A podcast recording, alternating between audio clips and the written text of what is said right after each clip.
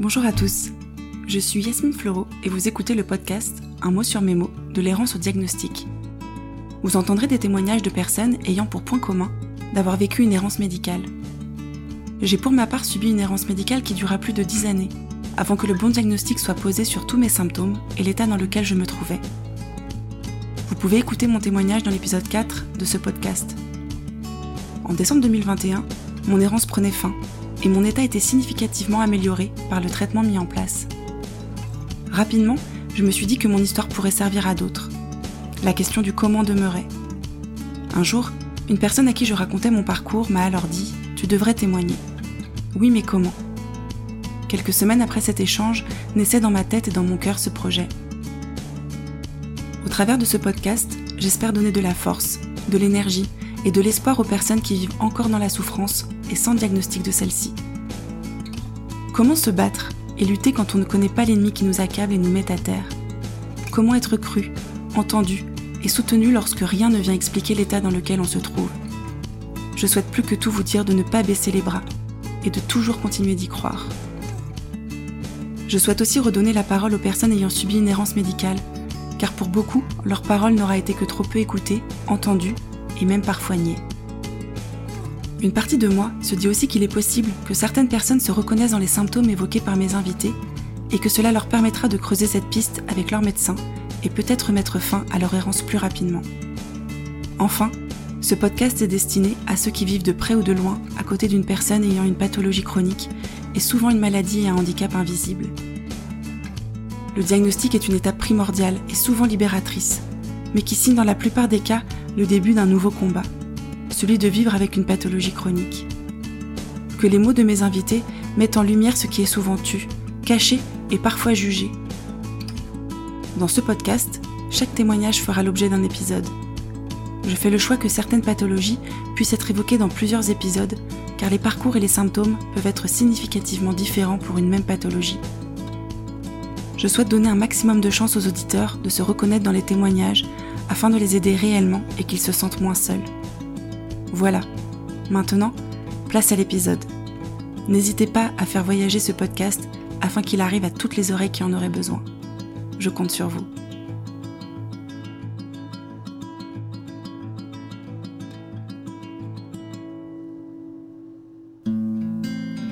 Voilà, on y est.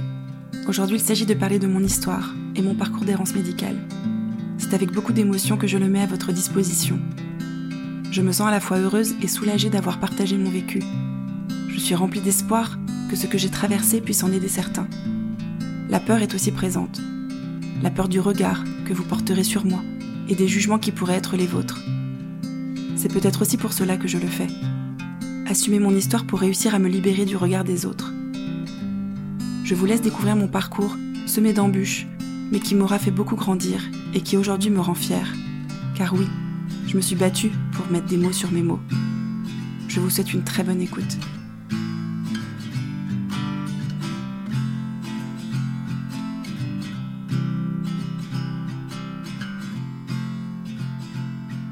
Bonjour Yasmine. Bonjour Elodie. Bienvenue dans ton épisode. Oui. Du coup, ça y est, c'est ton tour de d'expliquer ce qui t'est arrivé, d'expliquer euh, ton errance médicale à toi, tes diagnostics. Et il y a plein d'émotions déjà qui sont là parce que c'est à toi d'être devant le micro. Oui. Ouais. Est-ce que tu as envie de dire quelque chose déjà de particulier ou on commence tout de suite euh, sur euh, ta maladie du coup? Euh, du coup, non, je voulais commencer par te remercier d'être là aujourd'hui, de m'aider à enregistrer cette, euh, cet épisode qui me tient évidemment très à cœur. J'ai longtemps réfléchi à qui allait être en face de moi pour Mhm. cet épisode. Je me suis même à un moment donné euh, dit que j'allais peut-être le faire toute seule cet épisode et en fait très vite je me suis rendu compte que j'avais très envie euh, bah, de pas être toute seule et puis euh, de garder la dynamique que j'espère apporter dans, dans ce podcast et toute seule j'avais peur que, que ça ne le soit pas. Et on s'est rencontrés il y a très peu de temps. Tu connais pas du tout cette histoire-là qu'on garde Pas pour aujourd'hui. J'attends, j'attends avec impatience. Et voilà, c'était euh, c'était tout l'enjeu de trouver quelqu'un euh, qui connaît pas mon histoire par cœur, mais avec qui je me sente euh, suffisamment en confiance pour la livrer. Donc euh, c'est assez fou alors qu'on se connaît depuis vraiment très peu de temps. Mais ces, ces deux choses-là sont réunies, donc euh, je suis très contente Moi aussi. d'enregistrer l'épisode avec toi aujourd'hui. Ouais, ouais. Moi, je suis même émue. Ouais. Tu vois. De, je me sens comme honorée de pouvoir recueillir ça. J'ai écouté euh, les deux autres épisodes, puis le troisième qui est en montage, et là, j'ai, voilà, je suis impatiente d'entendre ton histoire, de connaître tous les détails, et de bah, pouvoir euh, lancer ça euh, sur les ondes pour que euh, chacun, chacune puisse se reconnaître aussi, et puis que ça puisse aider du monde. euh, C'est vraiment ce que j'espère. Ouais. C'est un gros enjeu pour moi. Et je demande d'habitude à mes invités de se livrer. Aujourd'hui, c'est à moi de le faire. Mm. Et c'est très important pour moi de le faire puisqu'il faut que je joue le jeu, puisque je demande aux autres de le faire. Mais c'est difficile, surtout moi qui ne suis pas du tout euh, euh, sur les réseaux sociaux, par exemple, à livrer euh, une part de ma vie. C'est pas du tout dans mes habitudes, donc euh, c'est impressionnant pour moi. C'est un grand saut dans le vide. Voilà. Alors, est-ce que tu veux commencer par nous expliquer euh, du coup ce qui t'arrive? C'est quoi ton quotidien euh, C'est quoi cette Oui. maladie déjà? Donc euh, moi, le diagnostic a été posé sur euh, des années de, de douleur, c'est la spondylarthrite ankylosante.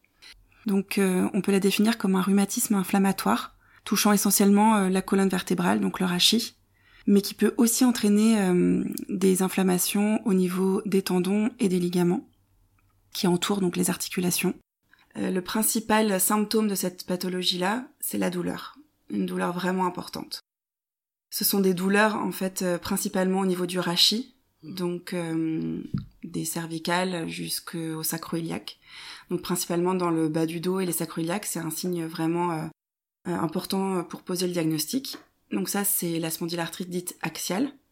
Et il y a la spondylarthrite dite périphérique qui va venir toucher les articulations donc périphériques au rachis, donc ça peut être toutes les articulations, euh, des orteils aux mains, les genoux, euh, les coudes, les poignets, euh, voilà, les articulations périphériques. Et dans mon cas, le diagnostic, il a été des deux. Donc euh, d'une spondylarthrite axiale et périphérique. Dans un premier temps, euh, axiale et par la suite périphérique. Euh, même si moi, principalement, les douleurs sont axiales.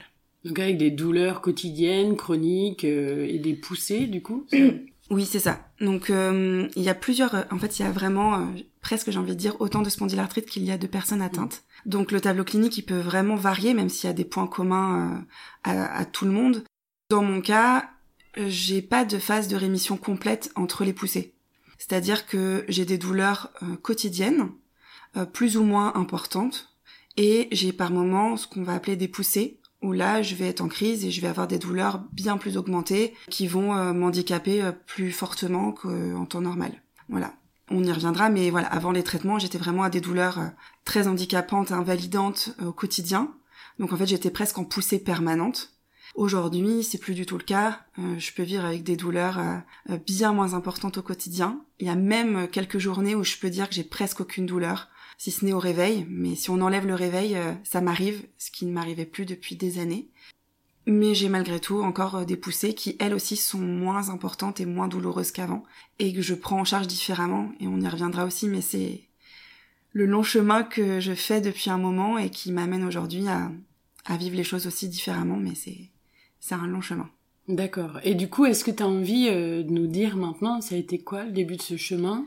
Parce que euh, tu l'expliques bien au début dans la présentation de ton podcast en disant euh, euh, 10 années, plus de 10 années d'errance médicale, c'est quand même beaucoup. Oui. Et donc, ça a été quoi tes- les premiers signes pour Mm. toi de...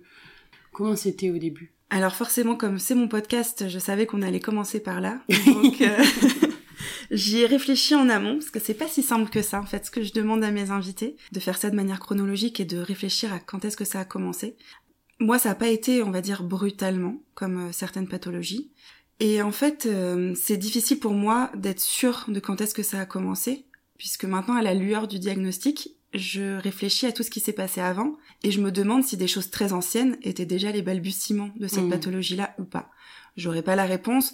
Moi, je vais plutôt le dater aux alentours de mes 19 ans, le, le début de, Quand il y a de eu mes douleurs. Tu as commencé à avoir une mise en mouvement pour essayer de comprendre pourquoi il y a... Ou c'était peut-être Non, plus je dirais pas ça. En fait, donc ça a commencé, moi, principalement, le tableau au, dé- au début, c'était que j'allais euh, être complètement bloquée avec des cervicalgies ou ce qu'on appelait des sciatiques à l'époque, Hmm. pendant euh, longtemps pour moi. Donc ça pouvait être au minimum une semaine, mais en général c'était plutôt deux semaines, voire trois semaines. En tout cas, l'intensité n'était pas la même pendant ces deux ou trois semaines, mais l'intensité était très très forte. Et avant que vraiment je n'ai plus aucune douleur, ça mettait plusieurs semaines à complètement passer. Donc là, t'étais couchée au lit. Donc ou- j'étais couchée pendant au moins euh, Une semaine. hein, Ah, quasiment. Oui, oui. Et euh, j'avais des douleurs euh, quotidiennes quand même pendant plusieurs, voilà, 15 jours, 3 semaines facilement. Donc j'allais consulter mon médecin traitant, donc en fonction de l'endroit où j'étais, mon médecin traitant, qui me prescrivait des, des antidouleurs plus ou moins forts, qui me diagnostiquait soit un torticolis, soit un, une sciatique, tout en me disant, et c'est quand même important, que j'avais pas tous les symptômes de la sciatique, notamment parce que ça irradiait jamais bien plus loin que ma fesse, ou juste le début de la cuisse, mais c'est tout. Donc voilà, mais il s'arrêtait là. Il me disait, bon bah vous cochez pas toutes les cases, mais ça ressemble quand même euh, fortement à une sciatique. Donc euh, c'est une sciatique. Donc on te traite pour une sciatique à chaque fois avec. euh, Oui et non, on me donnait des antidouleurs, on me disait de me reposer, que ça allait passer. Quand je travaillais, on me disait de m'arrêter, enfin on m'arrêtait euh, quelques jours. Et puis euh, je souffrais tranquillement dans mon lit, et puis euh, jusqu'à la prochaine fois, entre guillemets. Et c'est devenu- ça a commencé à devenir de plus en plus souvent parce que c'est quand même pas courant. Alors pendant les premières années, euh, c'était, euh, on va dire, assez régulier, mais euh, c'était pas non plus tous les mois. Je dirais que ça pouvait être au début trois fois par an, puis ensuite euh, peut-être c'est monté à quatre fois. C'était assez aléatoire. Et surtout, ce qui était surprenant, c'est que je ne faisais rien qui justifiait euh, de me faire mal. C'est-à-dire que j'étais pas une grande sportive. euh, j'avais pas fait des choses incroyables la veille euh, qui justifiaient euh, que le lendemain potentiellement je me fasse mal ou que j'ai une sciatique. C'était vraiment je me je relevais la tête dans mon lit ou je me réveillais le matin, j'étais bloquée, je mettais mon sac sur les épaules et j'étais bloquée pendant trois semaines. Euh, je marchais dans la rue et voilà, d'un coup, euh, je pouvais euh, déclencher cette douleur-là qui ne faisait qu'augmenter les heures suivantes. Euh, les douleurs la nuit étaient très importantes, mais voilà, c'était vraiment euh, là pour le coup vraiment des poussées et entre ces poussées-là, je vivais complètement normalement. J'avais euh, aucune douleur. Pas de résidus douloureux, rien non, du tout. Non, non, pas du tout. J'ai une anecdote qui est importante pour moi de, de raconter, parce que ça vient aussi un petit peu illustrer pourquoi il y a aussi de l'errance du côté des patients, et pas du, côté des, des professionnels de santé. Euh, J'avais, je crois, à peu près 19 ans, j'étais toute seule chez moi, et euh, je me réveille un matin, et je, me, je suis complètement paralysée. Je n'arrive plus à me lever, j'arrive plus à bouger, la douleur est insupportable. Donc je ne comprends pas ce qui se passe, puisque je me réveille comme ça au petit matin. Euh, je mets vraiment, sans mentir, à peu près un quart d'heure pour réussir à sortir de mon lit, tellement la douleur est vive et intense. Et je suis paniquée, j'ai 19 ans, je suis toute seule, mon père est, parti en voyage. Et donc du coup, euh, la seule solution pour moi, c'est d'appeler le 15. Donc j'appelle le SAMU. Je suis vraiment très très mal, euh, je pleure de douleur et aussi un peu de panique, je me demande vraiment ce qui, ce qui m'arrive. Et je parle au médecin euh, du SAMU, qui me répond, écoutez madame, si vous arrivez à m'appeler, c'est que vous ne devez pas aller si mal que ça. Et elle me dit, prenez du doliprane, ça va passer. Et elle raccroche. Merci, c'est sympa. Voilà. Ok. Et donc, euh, pour moi, cette anecdote, elle est très significative Hmm. parce que ça renvoie de c'est rien. Je souffrais énormément, j'en pleurais. Et on me renvoie, c'est rien, ça va passer. euh, Au téléphone, sans Au téléphone, euh, te euh, proposer de oui. voir un médecin. Non. euh, Même pas. Et donc, euh, c'est ce qui s'est passé. J'ai même pas été consultée. Je suis restée allongée à regarder mon plafond, je pense, pendant quasiment euh, quatre jours. Heureusement, j'ai une amie qui venait euh, me, me rendre visite à ce moment-là. Donc, on a toutes les deux regardé mon plafond pendant un bon bout de temps. Mais elle m'a aidée à faire à manger, à me tenir compagnie. Mais juste, je me suis tue. Et je me demandais justement ton entourage, comment ça, comment, comment il réagissait à ça, parce que ça commençait à être de plus en plus. Mais ils étaient surpris, ils pouvaient me dire, bah ma pauvre encore, euh, mon père notamment, me dire, bah dis donc, euh, encore, bah, c'est long, t'as l'air de beaucoup souffrir, mais mais voilà. Et moi en fait, euh, très vite, j'ai commencé à me dire, bon, euh, bah, je suis comme ça, je suis comme ça, je jardine deux heures à 23 ans et puis je marche en me en me tenant au mur tellement j'ai mal. Bon, bah, je suis comme ça. Euh, et puis on se fichait un petit peu de moi gentiment, un peu euh, où t'as mal aujourd'hui. En fait, c'était un peu ça. euh, c'était bon bah si j'ai pas mal au cou, euh, j'ai mal euh, dans le bas du dos, et puis sinon j'ai mal dans la fesse, et puis sinon euh, j'ai mal au genou. donc il pouvait y avoir un petit peu ça, et que je prenais aussi moi un petit peu à la légère de bah je suis comme ça. Voilà, moi c'est comme ça que je me définis aussi. Et effectivement, quand tu vois euh, l'accueil du personnel médical, euh, notamment des urgences, qui te dit, euh, enfin, en tout cas là, à ce moment-là, qui dit, bah, allongez-vous, ça va passer, puisque vous m'appelez, c'est que ça va, c'est quand même. Oui, oui, puis les, les, médecins que je consultais, pour eux, c'était absolument pas euh, grave. Ils ne pensaient à rien d'autre qu'à une sciatique ou un torticolis, ça allait passer. Parce que tu voyais plusieurs médecins différents à ce moment-là. C'est que j'ai bougé en fait. Euh, au début, euh, j'étais là où j'ai toujours grandi, et puis ensuite j'ai été faire mes études à Lille. Et puis quand je suis revenue, j'ai déménagé de mon lieu de, de naissance, si je puis dire. Donc là, j'ai j'ai été voir un autre médecin. Donc j'avais beau dire que c'était pas la première fois, c'est vrai qu'il n'y avait pas cette continuité-là aussi du médecin qui me voyait quatre fois par an être complètement bloqué euh, chez lui. Malgré tout, à l'âge de 25 ans, je décide de prendre rendez-vous avec le rhumatologue de famille qui m'avait suivi à l'époque pour euh, des problèmes au genou qui, qui avaient été bien étiquetés. Parce que vraiment, je me dis, bon, je souffre quand même régulièrement et beaucoup. Et donc, je vais la voir et je lui explique. Je lui explique les crises que j'ai, l'intensité des douleurs, euh, combien je peux rester bloqué plusieurs jours d'affilée, voire plusieurs semaines. Elle m'examine, il euh, n'y a rien de particulier euh, au moment où, elle m'ausculte. Et hum, je me souviens qu'elle me dit, bon, c'est quand même surprenant euh, l'intensité que vous me décrivez et la durée dont vous me parlez. Je vais vous donner un traitement qui est très fort, mais qui pourra vraiment vous soulager pendant bah, vos crises où vous avez très mal, quand vous, vous êtes bloqué. Mais elle me fait très peur, c'est-à-dire qu'elle me dit vraiment, c'est un traitement de cheval, vous le prenez pas à la légère c'est vraiment un traitement euh, qui va vous soulager, mais qui est très fort. Et j'ai retrouvé l'ordonnance il y a pas longtemps, et elle me prescrit aussi euh, des soins chez le kiné qu'elle nomme des soins antidouleurs. Euh. Et là, il n'y a pas de pause diagnostique. Pas du tout, et elle va pas me proposer d'examen complémentaire. Elle va juste, je me souviens, me, me, parler un petit peu de, de, pour elle, de cet étonnement de ce que je lui raconte à l'âge que j'ai, notamment, puisque j'avais 25 ans. Et je ressors de là, donc avec cette ordonnance, et en fait, cette ordonnance, je ne vais euh, jamais l'utiliser avec les traitements parce qu'elle m'a fait tellement peur mmh. qu'à chaque fois, je me dis, quand j'ai mal, je me dis, mais c'est pas assez fort pour que je prenne le traitement de cheval. Enfin, vraiment, dans ma tête, je me dis, là, je peux encore supporter, je vais pas prendre le risque de prendre un traitement qui est trop fort. Du coup, tu restes avec tes douleurs. Du coup, je reste avec mes douleurs. Mmh. Et, j'oublie à un moment donné cette ordonnance. Il y a un moment donné où j'oublie que j'ai eu ce traitement-là qui m'a été prescrit, puis de toute manière, euh, elle était, elle et c'était plus valable. Alors en fait, je retrouve euh, cette ordonnance, je me souviens plus du nom exact, mais en fait, je fais des recherches. C'est un anti-inflammatoire très fort effectivement, qui est donné en principale cause des spondylarthrites ankylosante.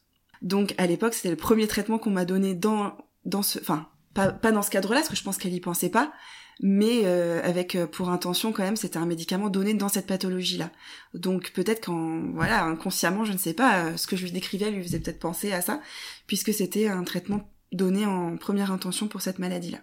Donc voilà, les années se suivent et euh, se ressemblent plutôt, c'est-à-dire que euh, je vais avoir euh, des, des, maintenant je le sais, des poussées régulières, voilà, jusqu'à la grossesse de ma fille. Donc un moment de bonheur intense, puisque pour toutes les personnes qui me connaissent, elles savent combien c'était ce qui me tenait le plus à cœur dans ma vie d'accomplir, c'était vraiment de devenir maman. Donc je tombe enceinte à l'âge de 25 ans. Et la grossesse va être compliquée déjà parce que je suis enceinte et que la grossesse est compliquée chez moi. Donc voilà, je vais être très très très malade les trois premiers mois, puis je vais développer un diabète gestationnel, je vais avoir des contractions tout au long de ma grossesse avec une menace d'accouchement prématuré, euh, qui au final euh, n'aura pas du tout lieu, hein, puisque je vais même accoucher un jour après terme. Donc euh, voilà, finalement on m'a fait miroiter un accouchement plus tôt et pas du tout qui voilà, C'est ça. Et ensuite, euh, très rapidement, en fait, euh, au-delà des douleurs euh, de la grossesse qui vont être des douleurs ligamentaires, je vais avoir des douleurs à type de sciatique. Donc on me diagnostique une sciatique persistante pendant peut-être presque cinq mois de la grossesse en fait. Et hum, malheureusement, dans beaucoup de cas de grossesse, tous les symptômes que l'on rapporte sont reliés à la grossesse. Et on va pas chercher beaucoup plus loin. C'est-à-dire que euh, bah oui, c'est le poids du bébé qui pèse, ça fait mal. Effectivement, il y a beaucoup de femmes qui souffrent du dos quand elles sont enceintes, beaucoup de femmes qui ont des sciatiques quand elles sont enceintes. Donc on va pas chercher plus loin, mm. j'ai ça. Du coup, je reste beaucoup alitée, déjà parce que j'ai beaucoup de contractions, mais aussi parce que j'arrive pas beaucoup à me mouvoir et à bouger ce que j'ai vraiment mal. Et évidemment, quand on est enceinte, de toute manière, on peut faire très peu d'examens complémentaires, euh, évidemment, et on peut prendre très peu de traitements. Donc à part du doliprane, et eh bien je ne peux pas faire grand chose. Tu n'as pas pu prendre d'anti-inflammatoire comme tu le faisais les dernières années. Non. Donc de tes 19, mais en fait, là, on est à tes 25. Mais en fait, euh, je n'ai jamais pris d'anti-inflammatoire. Euh... Tu les prenais pas Non, enfin que que lorsque j'étais en poussée d'ailleurs, on me prescrivait pas beaucoup, enfin on me prescrivait pas d'anti-inflammatoire, on me prescrivait beaucoup d'opiacés. Euh, accouplé à de la codé... enfin donc de la codéine avec du doliprane en général. Donc ce qui me shootait complètement qui m'allégeait un peu mes douleurs, mais sincèrement pas tant que ça justement. C'est pour ça que je restais autant douloureuse, mais parce que c'était une maladie inflammatoire et donc ce qui réagit beaucoup c'est les anti-inflammatoires. La codéine peut aider bien sûr, mais euh, les anti-inflammatoires c'est vraiment euh, l'antidouleur euh, de, base et préconisé en première intention dans les maladies inflammatoires et dans cette pathologie là. Donc là, jusqu'à ta grossesse, t'as jamais eu de prescription d'anti-inflammatoire, t'as eu de la mm. codéine et du doliprane sur des diagnostics un peu flous de douleurs cervicales, etc. C'est ça. T'arrives à ta grossesse et oui bah t'es à nouveau bloqué du dos, mm. mais c'est à cause du mais c'est la grossesse. C'est la grossesse, et là t'as plus que du doliprane, donc les douleurs doivent être euh, bah, les douleurs sont, les douleurs sont importantes. Oui, les douleurs. Et est-ce que maintenant on fait un lien entre euh, du coup la, ta grossesse et le, les contractions etc. et euh, la spondylarthrite? Alors par rapport aux contractions, pas du tout. il semblerait que j'ai un utérus contractile puisque pour mon fils j'ai contracté tout autant, mais j'étais beaucoup moins stressée puisque je savais que euh, c'était mon corps qui réagissait mm. comme ça à la grossesse. Par contre aujourd'hui, euh, dans les maladies inflammatoires, en fait, il y a plusieurs euh, cas pour les grossesses. Soit l'état reste stable, soit dans la majorité des cas, l'état s'améliore significativement lié à la grossesse, soit il se dégrade. Bon, pas de chance dans mon cas. il s'est dégradé et on y reviendra pour la grossesse de mon fils, mais c'est vraiment là que ça s'est encore plus dégradé. Mais donc moi, voilà, j'ai pas eu euh, de rémission ou de moment euh, euh, chouette physiquement. Calmie euh, pendant, la grossesse. Pas du tout. Non. Pas du tout. Non, c'était pas pour moi. D'accord. donc ta grossesse se passe plutôt alité, donc soulagée avec du doliprane. Oui, mais tellement heureuse que portée par les hormones. De... Oh oui, vraiment, vraiment, et puis tellement heureuse que de toute manière, je suis je suis prête à à payer le prix qu'il faut pour pour avoir mon bébé en bonne santé. Donc de toute manière, le mental est, super bon là voilà je suis je suis bien. Donc euh, je, souffre mais euh, je prends mon mal en patience et j'attends qu'une chose c'est que mon bébé naisse et, le tenir dans mes bras. Donc euh, donc voilà avec le recul c'était douloureux mais ça a été ça a été. Donc j'accouche par césarienne en urgence donc pas l'accouchement en soi rêvé mais euh, j'ai une petite fille en parfaite santé et moi qui vais bien aussi. Donc euh, c'est vraiment euh, sur le moment en tout cas c'est vraiment l'essentiel et hmm. et je suis aux anges extrêmement heureuse extrêmement douloureuse du fait de ma césarienne qui va vraiment me plier en deux et être extrêmement douloureuse pour moi. Où j'ai vraiment vraiment beaucoup beaucoup de mal à marcher même dans les semaines qui suivent.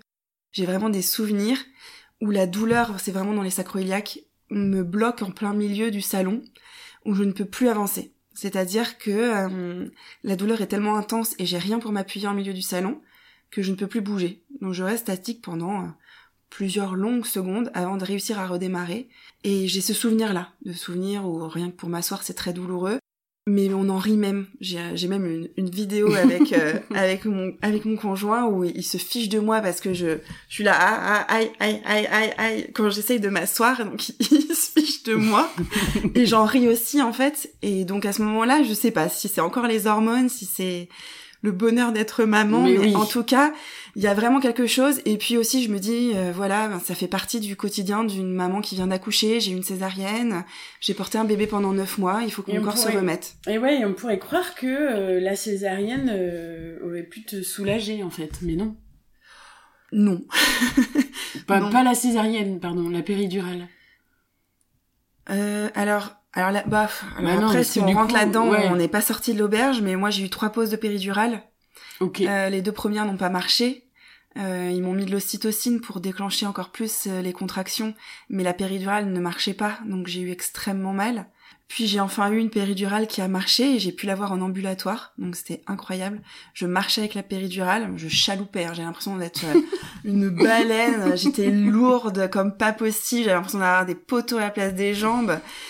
Mais voilà, et après j'ai fait un malaise, je me suis sentie pas bien, le, le cœur du bébé n'allait pas bien, il y avait des, des décélérations au niveau euh, cardiaque. Donc voilà, j'ai eu une, j'ai une, une césarienne en urgence, donc ça s'est pas très bien terminé. La péridurale m'a pas du tout aidé au niveau euh, en soi des douleurs. D'accord, ok. Euh, pendant la césarienne, j'ai senti énormément en plus. Euh, donc j'avais j'avais très peur que la troisième péridurale ne marche pas encore. Et je disais euh, bon c'est sympa euh, quand c'est l'ocytocine et que la péridurale ne marche pas, c'est une chose, ça fait déjà très mal. Mais quand c'est la césarienne, c'est encore une autre paire de manches. Et moi qui suis infirmière, ou la première césarienne à laquelle j'ai assisté, euh, la femme était mal anesthésiée et donc a tout senti lorsque le premier euh, coup de scalpel a été donné. Donc elle, est, elle a fini en anesthésie générale et elle a Hmm. pas vu naître son bébé. Donc moi ça a été mon inquiétude. Je, je, je me revois sur le brancard à regarder les néons avancer et à dire je veux voir mon bébé naître, je veux voir mon bébé naître. Euh, voilà. Et à nouveau avec les hormones, laissez-moi voir mon bébé. oui, oui, Bah mais oui. vraiment, j'avais très peur que ça finisse en, en anesthésie générale, pardon. Et je me souviens de l'anesthésie justement qui me dit vous n'inquiétez pas, Mme Flo, je vous ai donné une dose de cheval, euh, vous ne sentirez rien. Bon, j'ai senti, mais effectivement, j'ai pas, voilà. Ça a été. Oui, oui, c'est très désagréable. hein. On ne prépare pas à ça, mais ça a été. Puis j'ai vu mon bébé naître, et Bon. ça c'était très important. Bravo, bah oui, quand même. Voilà.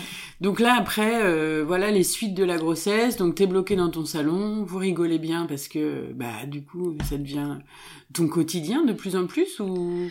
Est-ce Non, en fait, où- euh, alors là, ce qui va me sauver, c'est que je vais faire de la kiné pour de la rééducation périnéale. oui, Et je tombe sur une kiné vraiment super, à qui je parle, donc que j'ai finalement très peu de, de difficultés au niveau périnée, puisqu'en plus j'ai pas accouché par voie basse, et mon périnée est encore très tonique, donc on fait une rééducation du périnée, mais voilà, sans plus, mais je lui parle beaucoup beaucoup de mes douleurs invalidantes euh, au niveau du dos, au niveau des fesses, etc. Et elle va vraiment euh, me donner beaucoup d'exercices qui vont me soulager et qui vont permettre que euh, progressivement, euh, voilà, je revienne à mon état d'avant, c'est-à-dire euh, euh, bah, j'ai des poussées où je suis complètement bloquée, mais le reste du temps, ça va. Euh, si ce n'est qu'il commence à y avoir un changement de taille, c'est mes matins. En fait, mes matins vont commencer à changer à partir... Donc voilà, c'est difficile d'être sûr que c'est à peu près à cette période-là, mais je, je me revisualise dans cet appartement-là, à commencer à avoir ces douleurs-là, donc c'est pour ça que je, que je l'imagine à peu près à cette période-là. Donc mes matins vont commencer à changer, ce qui veut dire que je vais me réveiller de plus en plus douloureuse, je peux même dire fracassée le matin euh, complètement endolorie et vraiment l'image que j'avais en tête et que je donne et que je donnais, c'était d'avoir l'impression d'être passé sous un camion pendant la nuit. Donc euh, on peut imaginer comme si, je sais pas, j'avais quelqu'un qui fait un énorme effort physique et qui est euh, rempli de courbatures de la tête aux pieds. d'accord. Sauf que ce qui était très surprenant, c'était que évidemment je n'avais rien fait la veille qui justifiait euh, cet état-là le lendemain matin, et que cet état ne durait pas. C'est-à-dire que au tout début, en fait, ça pouvait durer euh, trois minutes, et puis après c'était terminé. Puis ça a duré 5, puis ça a duré 10, puis ça a duré 15, jusqu'à plusieurs années après où ça a duré toute la journée. Mais ça a vraiment été un état qui s'arrêtait euh, dès que je me mettais en marche. Aujourd'hui, je sais que ça s'appelle le dérouillage matinal, et c'est très spécifique à cette pathologie-là. D'accord. Et j'ai notamment aussi commencé à avoir des talalgies, donc des douleurs au niveau du talon. Donc pareil, au début c'était dès que je posais le pied par terre, une douleur très importante. Et puis dès que je me mettais à marcher, c'était terminé. Qui était lié au premier appui, un peu comme ça? C'est ça, au premier appui, oui. Et quand je me chauffais, entre guillemets, hein, en marchant, eh bien la douleur disparaissait. Et ça pareil, au début c'était euh, le fait de me mettre debout. Puis ça a été les cinq premiers pas. Puis ça a été euh, les dix premiers pas. Puis ça a été toute la journée, pareil. Mais donc ça, ça a commencé à se mettre en place, et donc je me levais le matin, j'étais euh, fracassée, quoi. Hmm. Voilà. Et bah, la vie continue comme ça. euh, Tu supportes. euh, je supporte tant bien que mal. euh, hmm. Ma vie Tu vas pas consulter à aucun moment pour ça, du coup. Je vais consulter des ostéopathes, des chiropracteurs, D'accord. un petit peu des kinés, évidemment, des kinés aussi. J'ai des soins chez le kiné qui vont pouvoir m'aider un petit peu, surtout euh, dans les moments où je vais avoir une crise, mais sinon au quotidien, je vois pas d'effet euh, très salvateur. Ils te disent quoi, tous ces ostéopathes et kinés ils te, ils te- À aucun moment, ils te disent, bah... pff, Non, bah à chaque fois, évidemment, quand j'arrive, je suis dans un état tellement Il n'y a jamais pitoyable. de mots de poser sur euh, Non. bah, qu'est-ce que ça pourrait être? On se, on se demande pas quoi, à aucun moment. Non, non, non, pas du tout. Par contre, à chaque fois, on me dit, euh, on me dit bon, euh, là, euh, oui, vous êtes bien, bien bloqué, euh, bien contracté, euh, bien ceci, bien cela, mais Mm. voilà, à chaque fois, oui, mon état est significativement euh, alarmant sur le coup, mais mais ça finit aussi toujours par passer. Voilà. Et puis, on déménage. On décide de déménager donc en Bretagne. Donc changement de médecin traitant. Je trouve un médecin traitant que je vais principalement voir pour ma fille au départ quand elle est malade. Et euh, je perçois chez lui euh, vraiment une écoute différente de tout ce que j'avais euh, connu jusque-là. c'est un médecin extrêmement attentif qui ne nous garde en soi pas très longtemps, une vingtaine de minutes, mais on a l'impression de rester une heure. Il nous accorde vraiment une écoute empathique très importante. Il s'adresse à mon enfant quand il va l'ausculter, alors que ce n'est pas un pédiatre, mais moi ça me ça me marque parce que malheureusement c'est pas le cas de tous les médecins il s'adresse pas à moi, il parle à ma fille de deux ans, mais il lui parle à elle, il lui pose des questions, évidemment si elle ne sait pas y répondre, il tourne la tête vers moi, mais je voilà plein de petites choses où je me sens très vite en confiance avec lui. Et donc euh, un jour je décide de prendre rendez-vous avec lui et de lui livrer un petit peu euh, toutes les douleurs que j'ai depuis toutes ces années. Euh, et des douleurs qui sont devenues un petit peu plus quotidiennes puisque j'ai mal ne serait-ce que tous les matins et j'ai mal de plus en plus souvent en faisant en faisant euh, des choses du quotidien, je commence à avoir de plus en plus de mal dans les sacroiliacs et dans le bas du dos. Et donc il est très étonné. Il me dit mais ça fait toutes ces années que vous souffrez comme ça, et là vous me dites que vous souffrez euh, quotidiennement tous les matins, que vous souffrez euh, régulièrement, vous avez voilà ces poussées là, etc. Enfin lui n'utilise pas ce terme-là, c'est moi qui l'utilise là, mais et, et là il me dit Madame Fleureau, ce n'est pas normal d'avoir mal à 29 ans comme vous me le décrivez. Ça n'est pas normal on va chercher et on va trouver des solutions. Je pleure dans le cabinet. Oui, tu m'étonnes. Euh, comment ça, quelqu'un m'entend? Quelqu'un m'a entendu. Mais je dirais que c'est là le, c'est là le commencement. Alors c'est pas fini, mais c'est là le commencement. Donc là, on est en quelle année à peu près, tu te souviens? J'ai 29 ans, euh, donc euh, ma fille a 2 ans. je dirais qu'on est en 2000, qu'on est en 2018. Ok. Oui, c'est ça. On déménage en 2018. donc on, est en, on en 2018. que c'est en décembre 2021, la fin de ton néance, donc on a encore. Euh, il y a du chemin. Un sacré parcours à pas. Ouais, ok. Ok. Et donc il me préconise d'aller voir un rhumatologue. Euh, voilà, à côté de, pas très loin de chez moi. Je prends rendez-vous. Je vais le voir. Je lui explique euh, tout mon parcours, euh, toutes mes douleurs. Vraiment, je, je dis tout. Euh, il a un cabinet de radiologie dans son cabinet, donc il me fait passer des radios du rachis qui sont normales. Donc je lui explique tout, et ce qu'il faut savoir, et c'est vrai que j'en ai pas parlé, mais moi pendant toutes ces années, je cherche quand même. Je cherche moi ce que je pourrais avoir. Parce que personne cherche pour moi, mais moi je cherche. Et très vite, je tombe sur la spondylarthrite ankylosante, où je me retrouve. Pas avec tous les symptômes, mais je me retrouve. On verra que plus le temps passe, plus je vais me retrouver avec euh, de plus en plus de symptômes. Et donc je lui en parle à ce rhumato. Je dis mais moi j'ai des fois l'impression de pouvoir avoir des symptômes qui ressemblent à la spondylarthrite. Et là, il m'arrête tout de suite. Il me dit, euh, si vous aviez une spondylarthrite ankylosante depuis 8 ans, vos, radios seraient catastrophiques. Donc c'est sûr que c'est pas ça. D'accord. Donc moi, c'est pas lié au fait que c'est plus une maladie masculine. Euh, enfin, il est pas venu là-dessus. C'est vraiment en tout par cas rapport pas du tout. au résultat de la radio. Voilà. Ok. Pas du tout. Il me dit que j'ai une, une, légère scoliose. Il me prescrit de la kiné. Euh... Rebelote quoi. Rebelote. Et, et moi en fait, je me dis, ok, bah j'ai un rhumatologue qui me dit c'est impossible que ce soit cette pathologie-là, très bien, c'est pas ça. Et donc je retourne voir mon médecin traitant, lui expliquant ça, en lui disant que j'ai pas plus d'examens complémentaires, que j'ai de la kiné à faire, et voilà. Et à partir de là, euh, je dois dire que je traîne. Moi, j'ai entendu ça d'un rhumatologue. Euh, c'est le deuxième rhumatologue quand même que je vois, qui s'inquiète pas du tout de ce que je viens de lui raconter. Donc, euh, ben, je continue mon bonhomme de chemin comme ça. Mon médecin traitant, des fois, me relance en me disant alors, vous en êtes où? Je dis oui, bon, je, fais un peu de kiné, mais pas trop. En fait, je suis un peu découragée. Puis j'ai déjà fait beaucoup de kiné. Bon, c'est c'est astreignant la kiné. Faut faut s'en rendre compte quand mm. même. Hein. C'est astreignant quand on voit pas un résultat euh, significatif. C'est quand même euh, euh, vraiment à mettre en place dans un quotidien où on travaille, où j'avais ma fille. C'est c'est c'est vraiment astreignant. Bon, donc je reste comme ça pendant un certain nombre de temps. Puis vient la grossesse euh, pour mon fils. Ah oui. Voilà. Et donc euh, c'est là que tout va s'accélérer. Donc euh, une grossesse significativement pareille que pour ma fille, à nouveau extrêmement malade, à nouveau beaucoup de contractions, que je vis différemment parce que je sais que mon corps réagit comme ça à la grossesse, donc je suis quand même beaucoup moins stressée à l'idée d'accoucher avant terme. Je n'ai pas de diabète gestationnel, donc ça c'est très chouette cette fois-ci. Génial. Voilà. Par contre, les douleurs, euh, ça n'a rien à voir avec la grossesse de ma fille. C'est quotidiennement, toute la journée. Que ce soit les douleurs liées purement à la grossesse, des douleurs ligamentaires, ou les douleurs que je saurais être dues à ma, maladie, ça ne me lâche plus. Et j'en pleure euh, presque tous les jours. Presque, pas tous. Pas forcément à chaudes larmes, mais voilà. Vraiment, je, c'est très très dur. Moralement, euh, je suis à nouveau extrêmement heureuse. C'est un bébé extrêmement désiré. Euh, donc euh, je suis très très très heureuse de porter cet enfant.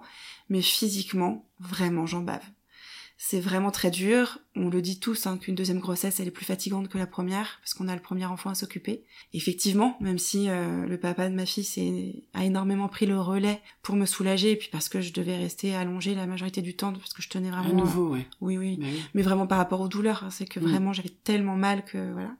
J'avais mal dans tout le rachis en plus à ce moment-là, j'avais vraiment l'impression que mon dos allait se casser en deux. Euh. Bon, j'avais un ventre énorme aussi, donc là pour le coup le poids du bébé jouait probablement aussi. Hein. J'en ai vraiment, vraiment, vraiment bavé. Euh, et rien euh, pour me soulager. Rien parce que même les quelques exercices de kiné que je connaissais avec mon énorme ventre, euh, j'arrivais pas à les faire.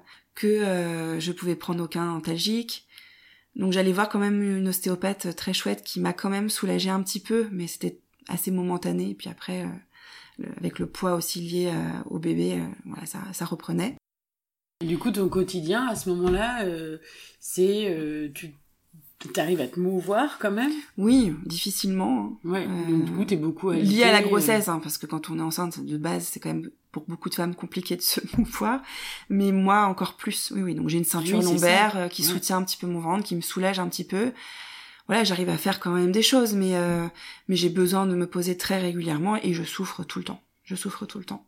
Et euh, je n'en peux plus, je n'en peux vraiment plus. Mmh. Donc là, je, j'espère de tout mon cœur, je parle à mon bébé euh, tous les jours en disant c'est bon, là tu peux sortir, tu n'es pas prématuré, tout ira bien, sors quand tu veux parce que là je n'en peux plus physiquement, je je n'en peux vraiment plus. Et il doit m'entendre hein, puisqu'il va naître euh, presque euh, oui plus de deux semaines avant terme et vraiment je l'en remercie parce que mmh. chaque jour comptait pour dix jours. Enfin vraiment c'était c'était vraiment dur. Et là, euh, alors j'avais préparé vraiment euh, un désir d'accouchement euh, sans césarienne. C'était vraiment très important pour moi, puisqu'au moment où je suis tombée enceinte, tout est remonté. En fait, je dirais un peu le traumatisme du premier accouchement que j'avais pas vécu comme quelque chose de traumatisant au départ. quand il s'est agi de se dire ah oui il va falloir accoucher de nouveau, je me suis dit ah oui mais j'ai pas du tout envie d'accoucher à nouveau par césarienne et surtout euh, pas comme ça pas dans l'urgence euh, pas avec le stress qui va avec. Et, et j'avais très très très à cœur euh, d'accueillir mon bébé différemment que dans une salle froide où on m'enlève tout de suite mon bébé hmm. et donc je suis suivie par une super sage-femme qui va beaucoup m'aider dans ce processus là je pense même à un moment donné à accoucher de manière physiologique sans péridurale même si dans mon cas c'est pas du tout préconisé puisque le risque de rupture utérine euh, pour un accouchement par voie basse après une césarienne est plus important. D'accord. Et donc ils préfèrent toujours qu'il y ait une péridurale de poser au cas où il y ait la rupture utérine et qu'on soit obligé de partir en urgence en césarienne. Voilà, mais ils étaient tout à fait d'accord pour en tout cas euh, tenter le coup et, et, voir en fonction de ce qui se passait. Et là euh, va commencer un accouchement marathon euh, qui euh, va se terminer au bout de 39 heures de travail. Ok, épuisé. Oui, oui, oui. Euh, épuisé, mais euh, en même temps rempli d'énergie parce que j'ai réussi à coucher par voie basse. Tu l'as fait Bravo Cool Je l'ai fait, je l'ai fait et ça a été une victoire incroyable pour moi. je suis ressortie de cet accouchement alors un petit peu esquinté physiquement, mais euh, avec le pouvoir, quoi. Euh, je me hmm. sentais puissante, je me sentais... Euh, c'était vraiment un sentiment très fort et incroyable parce que j'avais réussi à coucher. En plus, alors j'ai craqué hein, au bout de, il me semble, 32 heures. J'ai craqué, j'ai pris la péridurale parce que vraiment, je n'en pouvais plus. Mais la péridurale a très bien marché pendant à peu près 3 heures et après elle n'a plus marché. Donc j'ai accouché en sentant euh, tout. Bon, alors c'est toujours, euh, on peut jamais savoir euh, sans la péridurale du tout ce que j'aurais hmm. effectivement senti. Mais par rapport aux témoignages que j'ai pu entendre sur des accouchements sans péridurale, pareil, je retrouve vraiment tout ce qu'on peut décrire, le cercle de feu, vraiment des douleurs importantes. Hein hmm. mais je l'ai fait. J'ai réussi à donner naissance à mon bébé. On a eu voilà l'accouchement rêvé, c'est-à-dire que c'est mon mari qui est allé chercher une fois que les épaules sont sorties, qui est allé sortir mon fils et qui l'a mis sur moi. Donc c'était un moment extrêmement émouvant, extrêmement beau et, et j'ai pu l'accueillir tout de suite sur moi. Il est resté les premières heures sur moi. Euh, je l'ai pas quitté et ça c'était hyper important pour moi de vivre ça. vraiment, c'était j'ai eu la chance de, de vivre ça et vraiment j'en suis euh, reconnaissante euh, envers la vie. Et hum, voilà, donc le, le, postpartum, comme on en parle beaucoup en ce moment, a été vraiment très compliqué euh, pour moi à plusieurs niveaux. Déjà parce que les douleurs n'ont pas du tout quitté au niveau du dos, des sacroiliaques, et puis l'accouchement qui a duré quand même 39 heures a laissé des traces, hein, forcément, parce que voilà, j'ai eu les soucis liés à, à un postpartum aussi. J'ai eu euh, des décharges électriques au point de ponction de la péridurale pendant euh, des mois. J'en ai même encore aujourd'hui, euh, trois ans après, qui me donnaient, qui remontaient jusqu'au cervical et qui me donnaient des des céphalées, enfin des, des migraines très très importantes. j'ai eu un urticaire géant qui a duré trois semaines où je me grattais jour et nuit. voilà. Mais c'est bien, à chaque fois t'enchaînes. Voilà, c'est ça. D'accord. bon, j'avais un œdème euh, lié à l'accouchement par voie basse avec des points douloureux. Donc euh, vraiment, j'ai eu du mal à m'asseoir pendant 15 jours. Et euh, l'air de rien, ça compte aussi. Hein, il faut, voilà, j'en parle même si c'est pas le thème du podcast, mais c'est important parce que parce que le parler. on n'en parle pas assez. Voilà, et parce que c'est important. Mais c'est quand même bien d'accoucher. oui. faut quand même y aller. Ah, oui, oui, oui. C'est une expérience. ah oui, oui. Malgré tout ça, le et, et un accouchement par voie basse ou un accouchement par césarienne, sont les deux un accouchement. Tout à fait. T'as donné la vie de toute façon. Tout à fait. Oui, oui. Mais ah non, mais en plus, euh, malgré euh, l'intensité euh, des douleurs et de l'état dans lequel je me retrouvais, je me souviens à la maternité de dire mais je recommence demain.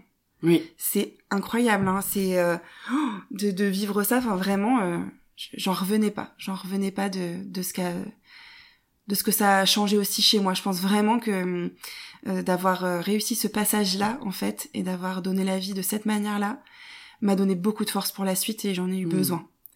Et voilà. Et puis après, voilà, j'ai aussi une double mastite, donc euh, une infection voilà au niveau euh, de la poitrine avec l'allaitement. Mm. Donc euh, j'étais vraiment la totale. Mais t'étais enflammée de partout là. Ah ouais, c'était ah le feu dans tout ton corps. Oui oui oui, oui vraiment. Parce que ça, le postpartum là compliqué dont tu parles, plus oui, euh, c'est ça. Ankylosante. Oui, c'est ça, qui avait clairement flambé pendant pendant la, la grossesse. Et oui. Voilà. Et euh, du coup, pendant les trois premières semaines, alors euh, moi j'étais encore euh, au comble de la joie. Enfin, vraiment, je la joie d'être à nouveau maman, de voir mes enfants se rencontrer, d'avoir mon bébé en parfaite santé, prenait clairement le pas sur tout ce que je vivais à côté. Enfin, vraiment, je crois que cet état-là me va quand même très bien, en tout cas les premières semaines, parce que ça m'aide à en fait, ça me permet de transcender euh, toutes les douleurs que je mm. peux ressentir. Et puis parce que euh, euh, le papa est un papa très investi qui a qui prend tout à fait sa part dans, dans tout ce qu'on vivait dans la parentalité et donc j'avais beaucoup de soutien il s'occupait beaucoup de, de, nos enfants donc forcément j'étais pas toute seule à vivre ça voilà après les mois qu'on suivi j'avais toujours mes, mes douleurs quotidiennes mais j'ai réussi à tenir le cap. Euh, mon conjoint, je, ouais, je rentrerai pas dans les détails, mais avec une période difficile. Et donc du coup, euh, j'ai j'ai pris un petit peu le, le, relais et je me suis pas du tout écoutée à ce moment-là parce que c'était important, parce qu'on était confinés. J'ai accouché un mois et demi avant le confinement. Ah oui. Donc euh, c'est presque un bébé confiné. Mmh. et du coup, euh, il fallait tenir. Il fallait tenir. Euh, mmh pour la famille. Euh, lui à ce moment-là était maraîcher, donc il travaillait une partie de la semaine, donc euh, à, temps partiel, hein, mais euh, il travaillait quand même.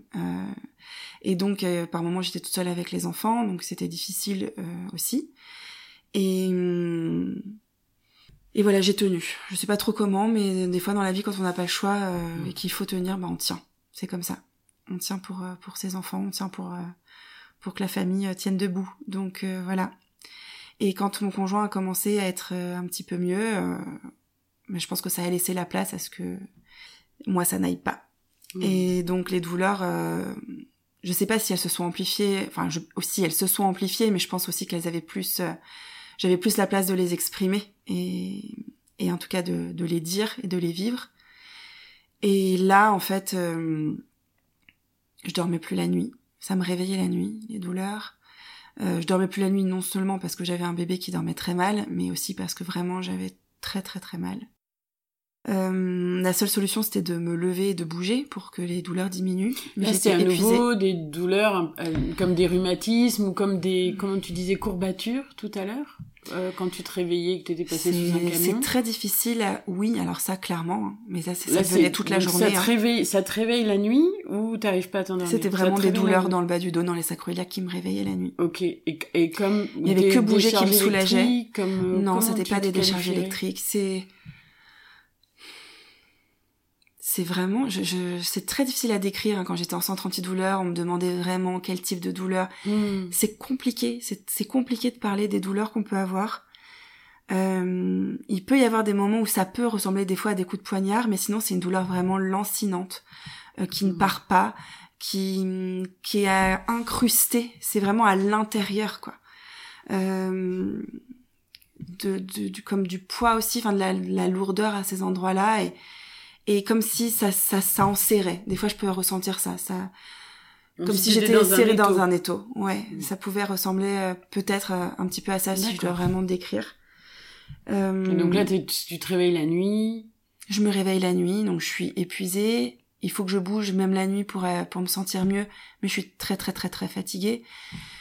Euh, la, douleur la journée est omniprésente et va s'intensifier, plus les, semaines vont passer. Euh, et là, ça va envahir euh, tout notre quotidien, tout notre quotidien. Euh, je vais vraiment être de plus en plus douloureuse. Et là, je vais aller voir mon médecin traitant et lui réexpliquer, lui dire que je n'en peux plus. Et il va me prescrire des anti-inflammatoires. Des anti-inflammatoires très forts, qui sont donnés euh, aussi dans le cadre de maladies inflammatoires type de spondylarthrite. Lui va commencer à me parler de douleurs inflammatoires, donc avec les douleurs nocturnes. Il va me dire que ça commence à ressembler vraiment de plus en plus à un tableau clinique euh, de maladies inflammatoires. C'est le premier à commencer à m'en parler. Euh, et en fait, par rapport aux antidouleurs, c'est vrai que j'ai ce souvenir qui me revient beaucoup de personnes en me voyant souffrir dans mon entourage me disaient mais mais pourquoi tu prends pas des antidouleurs? Prends quelque chose pour te soulager. Et je leur disais mais je peux pas parce que si je commence à prendre des antidouleurs je m'arrêterai plus. C'est-à-dire ah que si je commence cette résistance là euh, je dirais pas cette résistance c'est de me dire en fait euh, si là je commence à en prendre parce que j'ai mal aujourd'hui comme je sais que j'aurai mal demain si j'en ai pris une fois, je vais en prendre deux fois. Puis je vais en prendre trois fois. Et en fait, je vais en prendre tous les jours. Et je mm. peux pas prendre des antidouleurs tous les jours. C'est mauvais pour mon corps, c'est mauvais pour mon foie. J'avais cette notion-là, en fait. Bien sûr. Et donc je disais, je ne peux pas. Et puis en plus, mon corps va s'habituer, donc je vais augmenter les doses. Mm.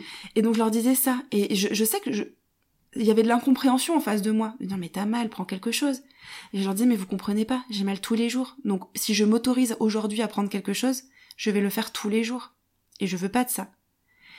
Et c'est à Alfinet ce qui s'est passé. C'est-à-dire que donc mon médecin traitant a commencé à me donner des, des médicaments assez forts. Et moi j'ai une réaction très très forte aux médicaments. Je suis très sensible. Donc j'ai commencé à faire les effets secondaires des médicaments. Donc du coup, euh, j'avais les effets secondaires. Donc j'étais complètement shootée mais comme mais mais, mais défoncé. Enfin vraiment euh, euh shooté euh, euh, j'avais l'impression de planer dans des nuages dans du coton j'étais au bord du malaise je me sentais vraiment très très mal. Je parlais au ralenti.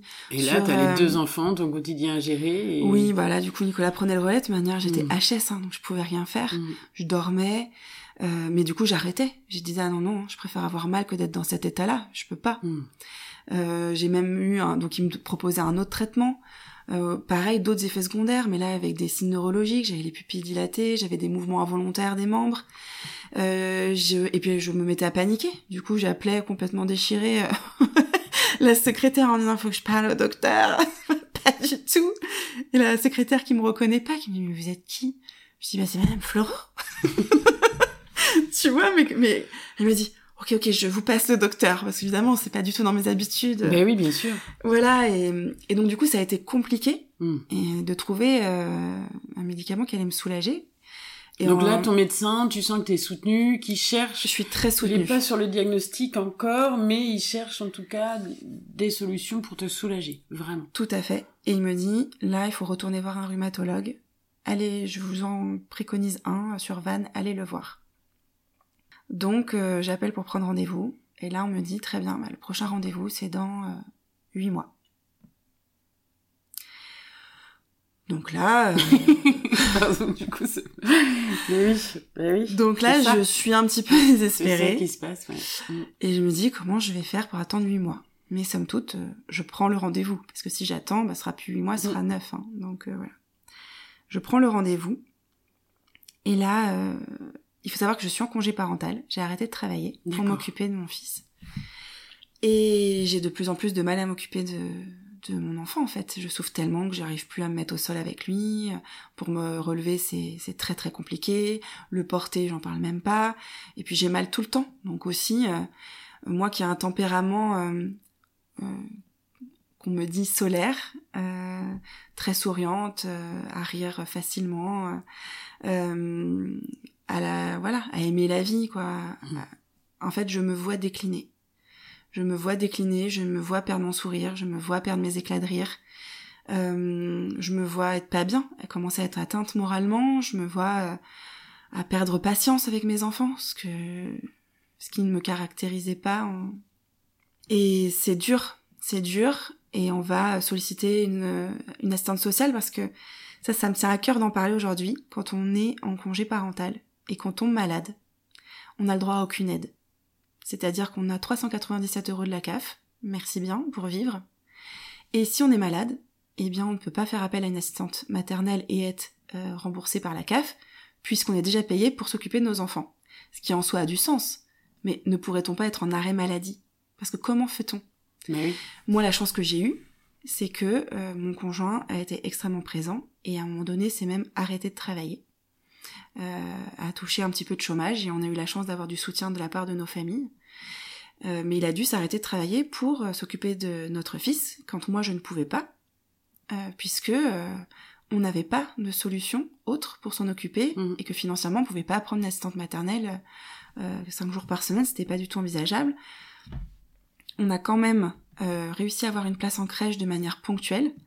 Et là, c'est chouette parce que euh, le calcul est fait que sur le salaire euh, de monsieur, puisque nous on est en congé parental et donc on compte comme si on n'avait pas de salaire à déclarer. Donc là, le tarif était très intéressant. Mm. C'était même euh, moins cher de le mettre à la crèche que de le garder à la maison, puisque les couches étaient fournies, les repas aussi, et on payait vraiment euh, très très peu cher de l'heure. Donc ça, ça a été salvateur, euh, Mm. mais on avait quoi un jour par semaine, voire pas de jour. Enfin, ça dépendait vraiment. C'était euh, de l'accueil occasionnel quand il y avait euh, des malades ou quand il y avait de la place.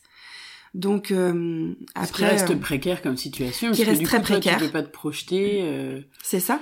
de temps de repos. tout Là, à en fait. fait, Tout le à fait. repos te soulager à ce moment-là? Euh, de toute manière, j'en avais besoin puisque j'étais épuisée, je dormais très mal la nuit. Donc, euh, donc oui. Et puis de toute manière, j'avais le repos à un moment donné me faisait du bien, mais trop de repos me faisait mal aussi. C'était vraiment trouver l'équilibre entre les deux.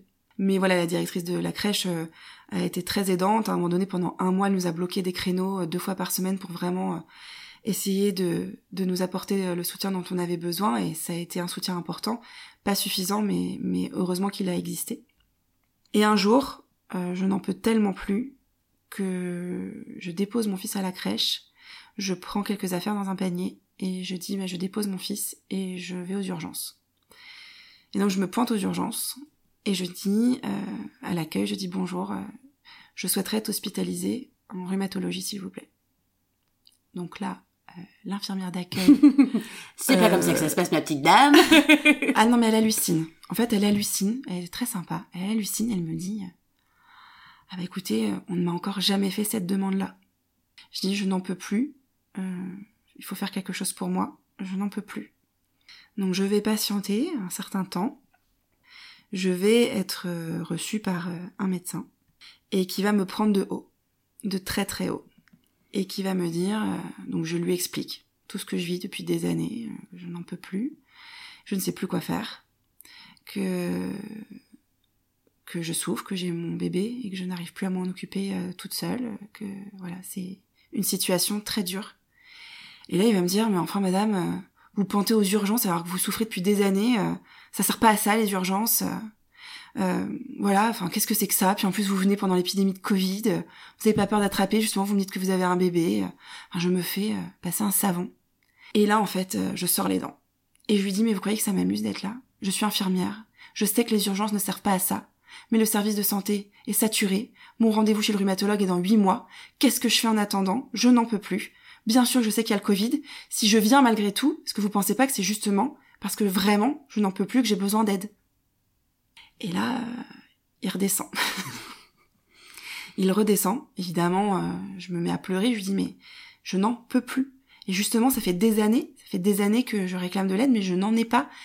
Personne ne, cherche, personne ne me dit ce que j'ai. Je, je n'en peux plus. J'y arrive plus, t'étais arrivé, arrivé au bout, en fait, là. Je n'en peux plus. C'était un appel au secours, quoi. Vraiment. Mm.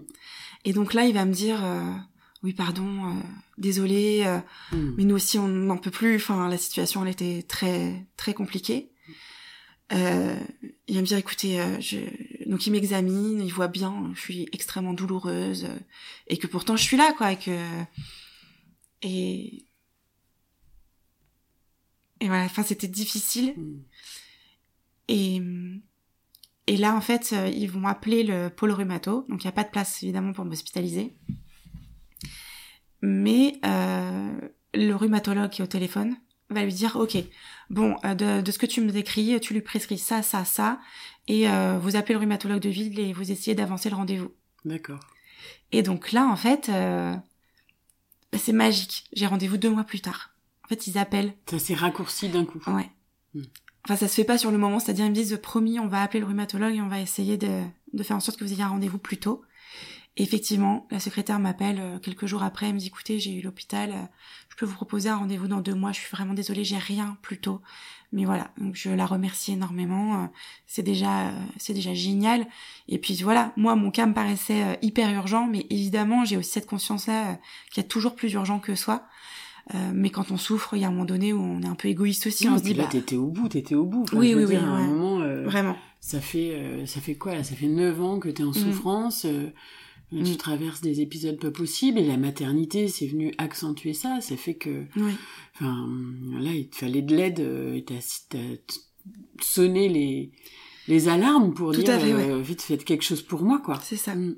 Et, donc là, ils vont me donner aussi, quoi, comme ah, ouais, euh, ils vont me donner du kétoprophène LP 100 mg, donc euh, avec une durée de vie plus longue, c'est fort. Ils vont me donner de l'acupan, ils vont me donner de la Ah codéine, ils vont me donner du doliprane. Voilà. Et là, pour le coup, j'ai bien conscience que c'est un traitement de cheval, mais là, euh, je le prends. Ok. Je le prends. Je ne fais pas d'effet secondaire avec le kétoprophène, donc ça c'est génial. Alléluia. Alléluia. Et mes douleurs quand même euh, diminuent, notamment la nuit. J'arrive à dormir quand même mieux d'une manière, je suis quand même quand même un peu shootée avec tout ce cocktail, ce cocktail Molotov euh, pharmaceutique. Vous prendrez bien un petit peu de... c'est ça, c'est ça, exactement. Euh, j'essaye de pas abuser hein, à ma manière euh, quand je vois qu'il y a une petite éclaircie, j'essaye de... Voilà, mais les anti-inflammatoires, ça devient vraiment euh, obligatoire pour moi, quoi. J'en prends quand même trois fois par jour, hein, donc c'est vraiment des doses importantes. Et ton estomac? Alors, sur le coup, il va pas trop trinquer, puis je te demande de, un protecteur gastrique. Mm. Après coup, il va trinquer. Aujourd'hui, je supporte plus du tout les anti-inflammatoires. Euh, mais de toute manière, euh, là, le bénéfice-risque, c'est pas grave. Hein. Euh, on y va. Ah bah là, je, je prends, je prends, je prends, je prends. Et ça va aller euh, un petit peu mieux. Mais concrètement, en fait, le problème, hein, et ça, on le dit pas assez, en fait, le, la douleur, quand elle s'installe, c'est très compliqué de la faire partir. Mm. Même si quand c'est une migraine, euh, il vaut mieux prendre dès qu'on commence à avoir les premiers signes, et ça, prendre un doliprane plutôt que trois heures après prendre un ibuprofène. Mm. vraiment, en fait, la, douleur, une fois qu'elle est installée, il y a des systèmes qui se mettent en place aussi au niveau du traitement dans le cerveau. Et, euh, et du coup, c'est vrai que euh, moi, ça fait tellement d'années que je souffre que malheureusement, les traitements que je prends sont pas efficaces au point où ils auraient pu l'être. Donc j'attends le rendez-vous avec euh, le rhumatologue. Donc c'est moins une éternité, mais ça reste quand même. Ça reste long, mais voilà, j'ai cette date-là, j'ai un traitement et je me suis aussi sentie euh, pour la deuxième fois un petit peu entendue. Donc euh, il y a un côté de moi qui qui se sent un petit peu un petit peu mieux. Hein. C'est léger hein, quand même cette période-là. Et donc arrive enfin le Graal, le moment du rendez-vous avec le rhumatologue. Et euh, si, si, j'oublie quelque chose quand même. Entre-temps, quand même, mon médecin traitant m'avait donné des examens complémentaires à faire. J'oublie ça. jusque-là, tu pas eu... Euh, J'oublie à part la radio qui était Tout à fait. Il m'a fait passer des IRM. Et sur l'un des IRM, le compte-rendu note euh, qu'il peut s'agir, surtout à l'âge que j'ai, d'un début de spondylarthrite ankylosante. Euh, donc c'est marqué noir sur blanc sur le compte rendu. Et donc j'arrive avec ce compte rendu, enfin ces comptes rendus, chez le rhumatologue. Donc il me dit bon, pourquoi est-ce que je vous vois aujourd'hui? Et là je lui dis mais écoutez, je, je, viens vous voir pour une suspicion de spondylarthrite ankylosante. Et je lui tends mes comptes rendus. Et là il me regarde. Et il me dit Madame Floro, ce ne sont pas les patients qui posent des diagnostics, ce sont les médecins. Bam. C'est comme s'il m'avait giflé. Ben ouais. C'est comme s'il m'avait giflé. de pouvoir. Euh, ah non, c'est moi qui ai le pouvoir, ma petite dame. C'est moi qui vais décider de ce qui vous arrive. Et je suis sidérée. Bah, tu. Je suis sidérée, je n'ai plus de jambes. il me coupe le souffle, quoi. Enfin, je. J'attendais ça comme le Graal. Et c'est les premières interactions que j'ai avec ce médecin. Je me dis, bah, c'est mort. C'est foutu, ça y est. Je vais plus être entendue. Donc là, je suis euh, sèche, quoi. je lui dis, en euh, fait. Et j'ose juste lui dire, mais c'est pas ça que je vous dis. Je lui dis, en plus, je dis suspicion, tu vois. Je dis pas, je viens pour une spondylarthrite. Et puis c'est pas moi qui le dis, c'est le compte rendu. Donc en fait, euh, je, je suis vraiment sciée. Bon, il va se radoucir après et il va me demander d'expliquer tout mon parcours. Et là, vraiment, il va me laisser parler. Il va me laisser parler, il va me laisser tout dire, tout raconter. Donc c'est assez surprenant parce qu'avec ce médecin, je vais avoir à la fois des moments de grande violence et à la fois des moments de grande écoute. Donc c'est c'est surprenant. Je pense qu'il se rend pas compte en fait. Hmm. Je pense pas que ce soit un mauvais médecin. Je pense vraiment qu'il se rend pas compte que par moments c'est extrêmement violent son attitude et ce qu'il a pu me dire. Hmm. Donc euh, là il va m'écouter, il va m'examiner, il va m'ausculter, il va regarder les examens et il va me demander de passer de l'autre côté du bureau. il va me dire bah voilà voilà moi ce que je vois. Moi, je vois plutôt une usure des disques, L3, L4. Euh, euh, c'est pas assez euh, précis pour parler de spondylarthrite. Moi, je vois pas ça. C'est noté sur le compte rendu, mais moi, je le vois pas. Je peux me tromper, mais je pense pas que vous ayez cette pathologie-là. Donc, il me dit on va faire d'autres examens. Et il renouvelle des traitements.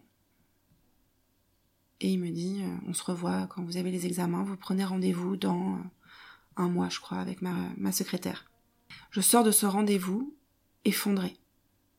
Effondrée parce qu'en fait, j'avais tellement d'espoir, je portais tellement d'espoir dans ce rendez-vous, que je me souviens, je prends rendez-vous, je vais sur le parking, je m'assois en attendant mon conjoint qui devait venir me rechercher, parce que c'était difficile pour moi de conduire à ce moment-là, et je m'effondre en pleurs. Et vraiment, je suis effondrée, déjà parce que je me suis sentie euh, au début pas bien traitée, pas tout de suite jugée, et aussi parce qu'en fait, je pensais que j'allais ressortir avec un diagnostic et que j'allais ressortir avec une prise en charge adaptée en fait et que ça allait être le début de la fin.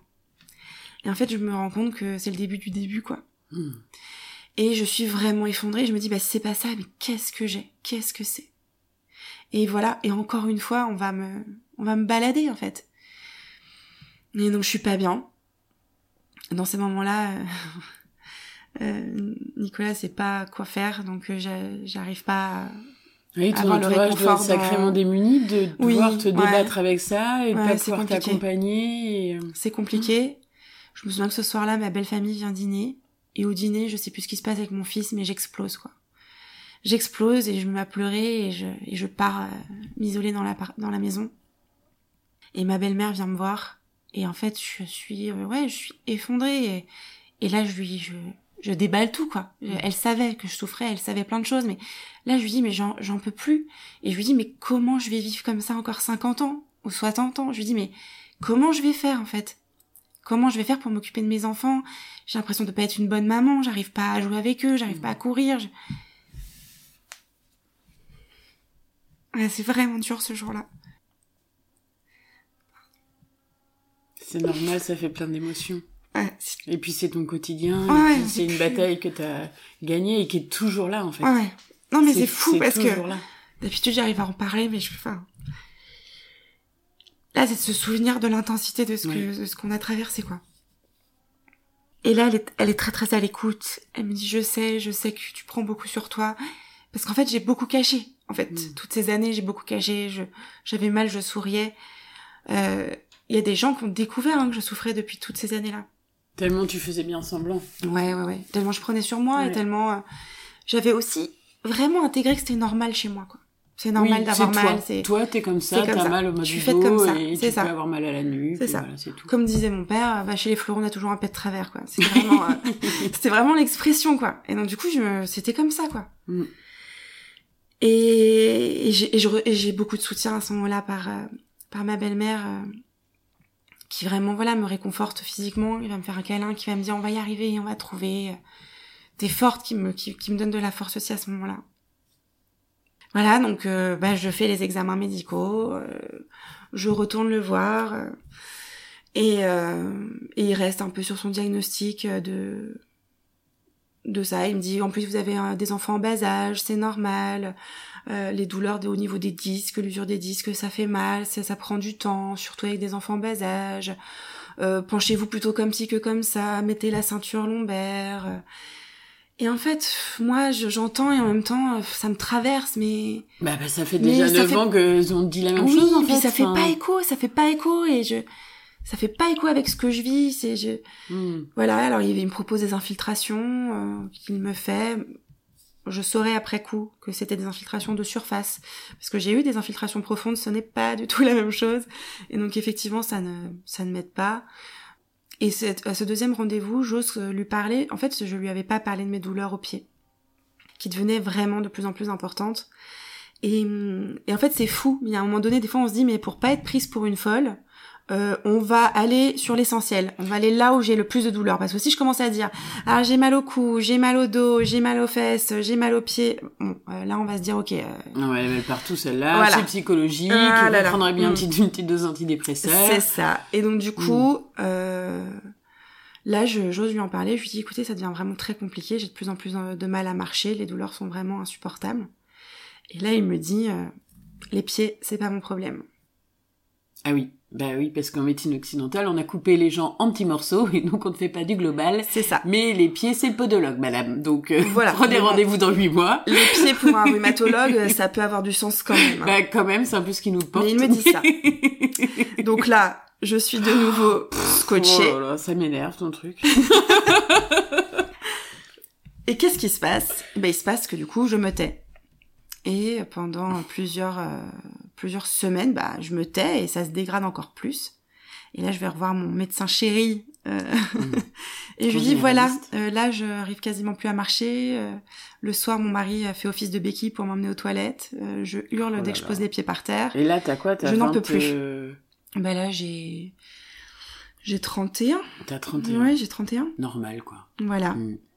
Et il me dit, bah écoutez, moi je pense que vous avez euh, une fascite plantaire, on va faire une échographie, une radio. Donc, euh, non mais je le bénis des dieux ce médecin, enfin je, je l'aime. Vraiment. il est incroyable. Et donc, euh, je prends rendez-vous pour dans deux mois, puisqu'il n'y a pas de rendez-vous avant. Je souffre pendant ce temps-là, évidemment.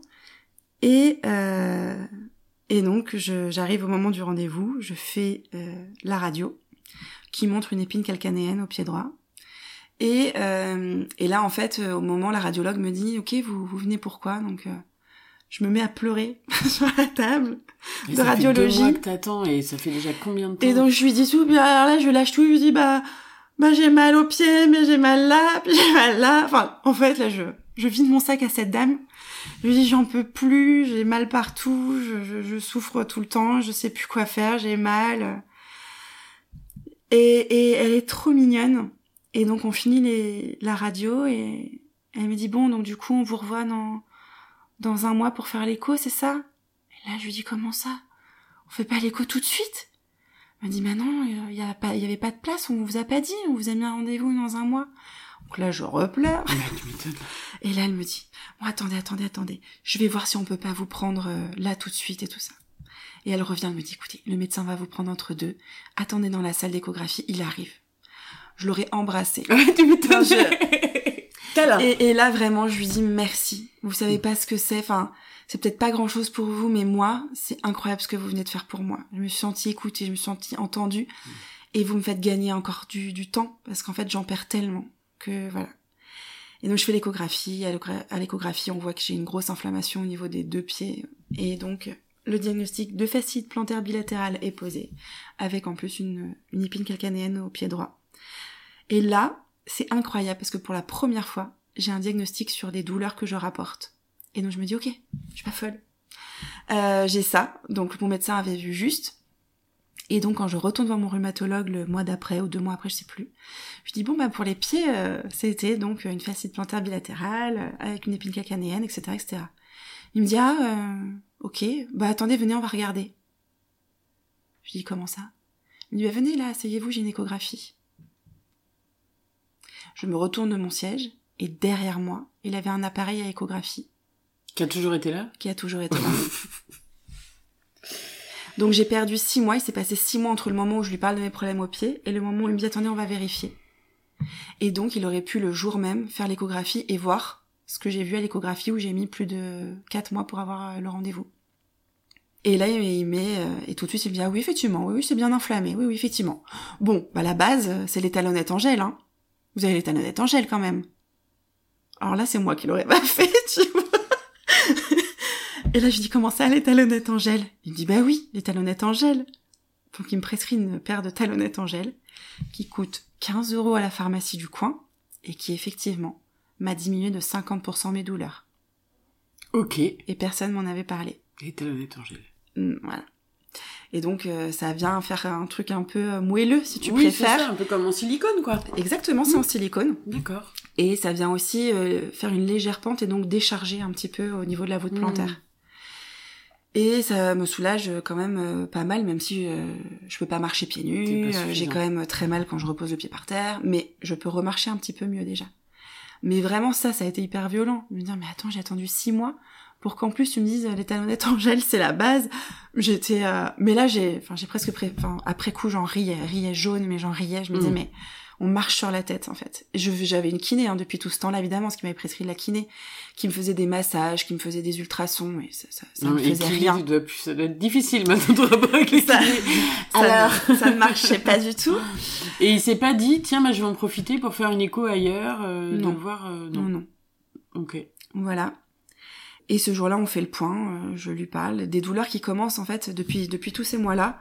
Les douleurs commençaient à envahir donc du coup le côté périphérique, donc j'avais de plus en plus de douleurs au niveau des épaules, euh, de plus en plus au niveau des mains, évidemment au niveau des pieds et du bassin, mais ça ça voilà ça fait pas partie du périphérique, mais voilà. Et euh, et je continue de lui en parler. Euh, puis j'étais pas bien quoi, vraiment le moral il, il était vraiment mmh. pas top du tout du tout. Puis là il me dit bon euh, j'ai quand même l'impression que ça va pas très fort, quoi, que ça va pas très bien, que vous êtes un peu déprimé. Donc là, j'ai envie de dire, bah oui, oui, effectivement, effectivement, là, ça commence à être vraiment dur. J'ai beau avoir un tempérament enthousiaste et positif. Là, et solaire, là, écoutez, euh, c'est l'éclipse. Je me ternis, là, je... et tout, donc il me... Donc il me propose en fait euh, des antidépresseurs, mais à dose euh, antalgiques. En fait, il y a des antidépresseurs euh, qui peuvent être euh, intéressants dans les, douleurs neuropathiques et dans les douleurs. Ça peut venir abaisser les douleurs. Donc, il me propose de mettre ça en place. Euh, il me dit que ça peut pas me faire de mal dans tous les cas. Bon, moi ça va me shooter, hein, même trois gouttes. Oui, alors que tu es euh, hyper sensible au médoc. Je suis hyper sensible, euh, je vais monter au maximum à 30 gouttes, mais je me rendrai compte que c'est pas parce que je monte que c'est plus efficace. D'accord. Je, je, juge, je dors mieux, parce qu'en fait ça me shoot, mais je vois pas de différence euh, sur mes douleurs sinon. Et il va me dire, écoutez, là moi je pense qu'il vous faut une prise en charge en centre antidouleur. Euh, voilà, parce que euh, ça va être long à ce que ça aille mieux, mais voilà, là je. Et il pose toujours pas de diagnostic. Non, non, bah euh, problème au disque. On sait pas quoi. Une petite discopathie. Discopathie. Donc euh, il me fait un mot, une lettre pour aller au centre antidouleur. Et je lui dis mais et mes autres douleurs quoi? Parce que là vous me dites que j'ai une discopathie mais ça explique pas les douleurs aux épaules, les douleurs enfin voilà. Il me dit bah, pour les autres douleurs je sais pas. Et c'est à la fois dur et en même temps, c'est une phrase qui devrait être plus souvent dite parce que en fait, euh, les médecins sont humains et ils savent pas tout. Un peu d'humilité. Et voilà. Et Mm. des fois, juste de me dire, je sais pas, plutôt que de me dire j'ai ci, j'ai ça, mais qu'en fait, ça colle pas. C'était difficile, mais en même temps, bah, j'ai ressenti son impuissance. Et je préférais qu'on me dise qu'on sache pas, même si c'était dur à entendre, plutôt qu'on me dise c'est rien. Et donc, je repars avec ma lettre. Je, je contacte le centre antidouleur qui me renvoie un dossier de 14 pages à remplir. Et là, on me dit, bah, il y a entre 6 et 9 mois d'attente. C'est ça. Les centres antidouleurs sont pris d'assaut et. euh, Et là, je me dis, euh, ben, en fait, dans le questionnaire, t'as clairement un questionnaire qui te questionne sur ton état dépressif et sur un possible passage à l'acte suicidaire. Enfin, clairement, euh, t'as ça.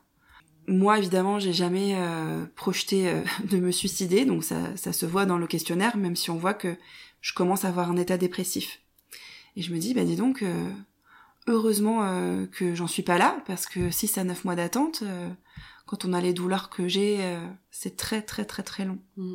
Après, j'ose espérer que lorsqu'ils détectent des personnes vraiment avec ces pensées-là, ils, ils avancent les rendez-vous, mais voilà, je, je ne sais pas. Pendant tout ce temps-là, évidemment, euh, bon, bah, je... j'ai mal, mais j'attends. Et j'y vais avec euh, quand même pas mal, euh, à nouveau pas mal d'espoir, mais avec euh, vraiment un sentiment de me dire, mais que vont-ils pouvoir faire pour moi, puisqu'il n'y a pas de diagnostic? Comment vais-je avoir une prise en charge adaptée alors que on ne sait pas vraiment ce que j'ai? On me dit que j'ai une discopathie, mais tout le reste on sait pas. Ouais, c'est encore de la symptomatologie. euh, C'est ça. Et vraiment, en fait, je me dis, mais comment on va m'aider vraiment Mm. je, je suis- je suis un peu dubitative, mais j'y vais. De toute manière, c'est la seule chose qu'on propose, donc j'y vais. Entre temps, avant d'y aller, c'est ça. Euh, donc, puisqu'il y a quand même entre 6 et 8 mois et que je suis quand même euh, un peu désespérée, je prends rendez-vous avec une autre rhumatologue. Donc mon médecin est super parce qu'à chaque fois il faut un mot de ton médecin traitant. Tu Mm. peux pas prendre rendez-vous chez le rhumatologue sans, ton mot. Mm. Et donc je lui dis bon, euh, vous accepteriez de me faire encore un mot pour euh, un rhumatologue? Et il est super, il me fait confiance en fait. Il me dit ok on y va, on y va, on prend un autre. euh, Il est un peu surpris quand même de de ce que l'autre rhumatologue m'a dit. Donc il me dit ok on y va, euh, prenez rendez-vous. Donc il me fait un mot. J'ai un rendez-vous un petit peu plus rapide. Je crois que c'est que deux mois d'attente. Et donc je vais la voir. Et là je tombe sur une femme assez empathique, assez à l'écoute, mais qui va pas regarder les images de mes examens, qui va m'examiner et qui va me scorer pour la fibromyalgie. Et donc il y a 18 points sur lesquels on appuie, et si on réagit à un certain nombre de points, il en faut un certain nombre pour être déterminé fibromyalgique. Donc elle me score, et elle me dit bah vous avez la fibromyalgie. Voilà. Alors je lui dis ah bon? Mais qu'est-ce que c'est euh, Elle me assez pas méconnu, vraiment. hein, la Oui, oui, moi j'en avais déjà entendu parler, je m'étais questionnée, mais je me retrouvais pas. Bien sûr qu'il y avait des choses euh, euh, ou- similaires, Mm. bien sûr, c'est une maladie euh, avec des choses similaires, mais il y avait plein de choses où je me disais bah non, ça non, ça non, ça non. Et puis c'était pas des douleurs diffuses partout. Moi Mm. quand on m'effleurait le bras, j'avais pas mal, enfin, c'était pas bon. Et je lui dis OK, mais je fais quoi du coup? Et là elle me dit bah la seule chose à faire c'est de soigner vos blessures intérieures. Alors là, euh, je suis un peu sur le cul, hein, désolée l'expression. Je lui dis, euh, alors, je lui dis, le problème, c'est que euh, ça fait des années que je suis des thérapies. Moi, j'ai toujours été ouverte à ça. J'ai eu besoin à un moment donné d'aller voir des psychologues.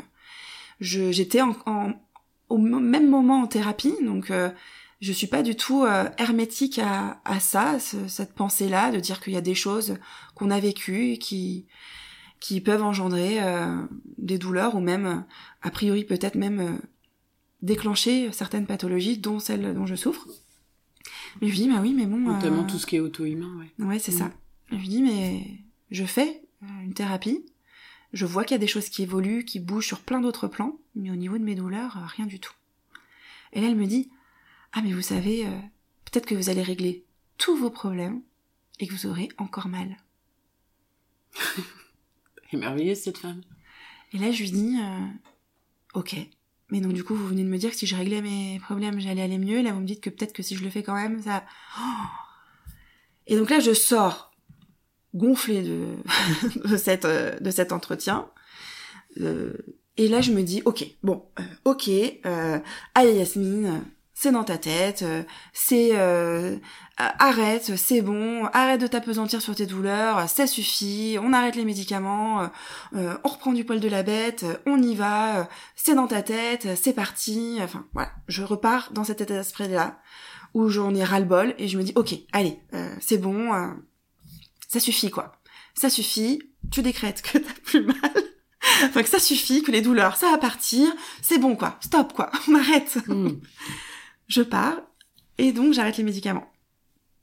Et là, en 48 heures, le retour de boomerang me revient en pleine tronche. Du coup, t'as tout arrêté. du coup, j'ai arrêté. Euh, j'ai pas arrêté euh, le Laroxyl parce que euh, je savais qu'il y avait une dépendance et que et que du coup, mais j'arrête les anti-inflammatoires, j'arrête la codéine, j'arrête. Non. Bon, la codéine d'ailleurs, pareil. J'ai eu besoin d'un petit temps pour m'en défaire euh, j'ai pas été accro, mais clairement, euh, je dormais plus.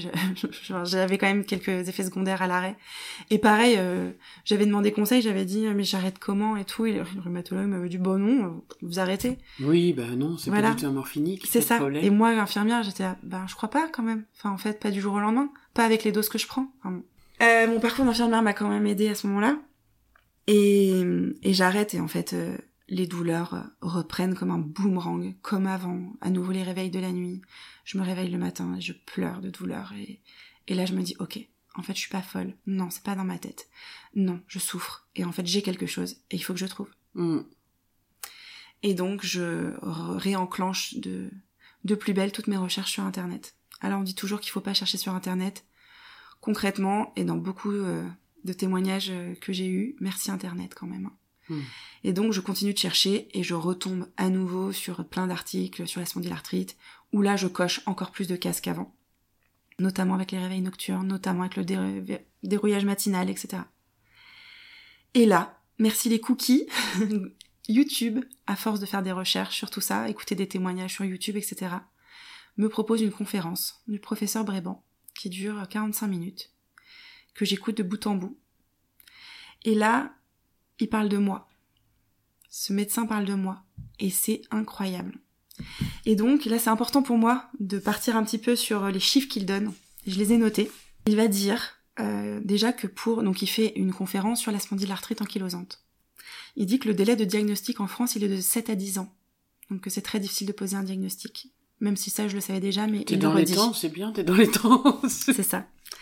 Il dit que chez les femmes, les radios, en fait, euh, moins de 10 ans de maladie, il y a 75% des femmes qui n'ont aucun signe. Donc quand le premier rhumatologue me dit au bout de 8 ans vos radios seraient catastrophiques, bah a priori non, en tout cas chez 75% des femmes c'est pas le cas. Il dit qu'après plus de 20 ans de maladie, les examens radiologiques, euh, il y a 33% des femmes qui n'ont pas de signes radiologiques au bout de 20 ans de maladie. Il dit qu'un tiers des personnes qui se plaignent de douleurs du rachis chronique sont en fait des spondylarthrites ankylosantes. Il dit que plus l'âge de début est jeune, plus il faut penser à cette pathologie-là. Il dit que un des, qu'une des choses qui doit être vraiment euh, qui doit mettre la puce à l'oreille, c'est ce qu'il appelle des féssalgies, des féssalgies à bascule. Donc, euh, avoir des douleurs dans les sacroiliacs mais qui irradient dans les fesses, comme moi ce que j'avais. Et moi, un coup c'était à droite, un coup c'était à gauche. Et on ah, disait que c'était sciatique, mais c'est à bascule. Voilà ce qu'on dit à bascule. Il parle d'un gène, le HLA-B27. Il dit que 70%, euh, 70 à 80% des gens qui ont une spondylarthrite ankylosante ont ce gène. Mais donc ça veut quand même dire qu'il y a 30% à peu près qui ne l'ont pas. Oui. Ce qui s'avère être mon cas, puisque moi j'ai fait les examens et je n'ai pas ce gène-là. Euh. Non.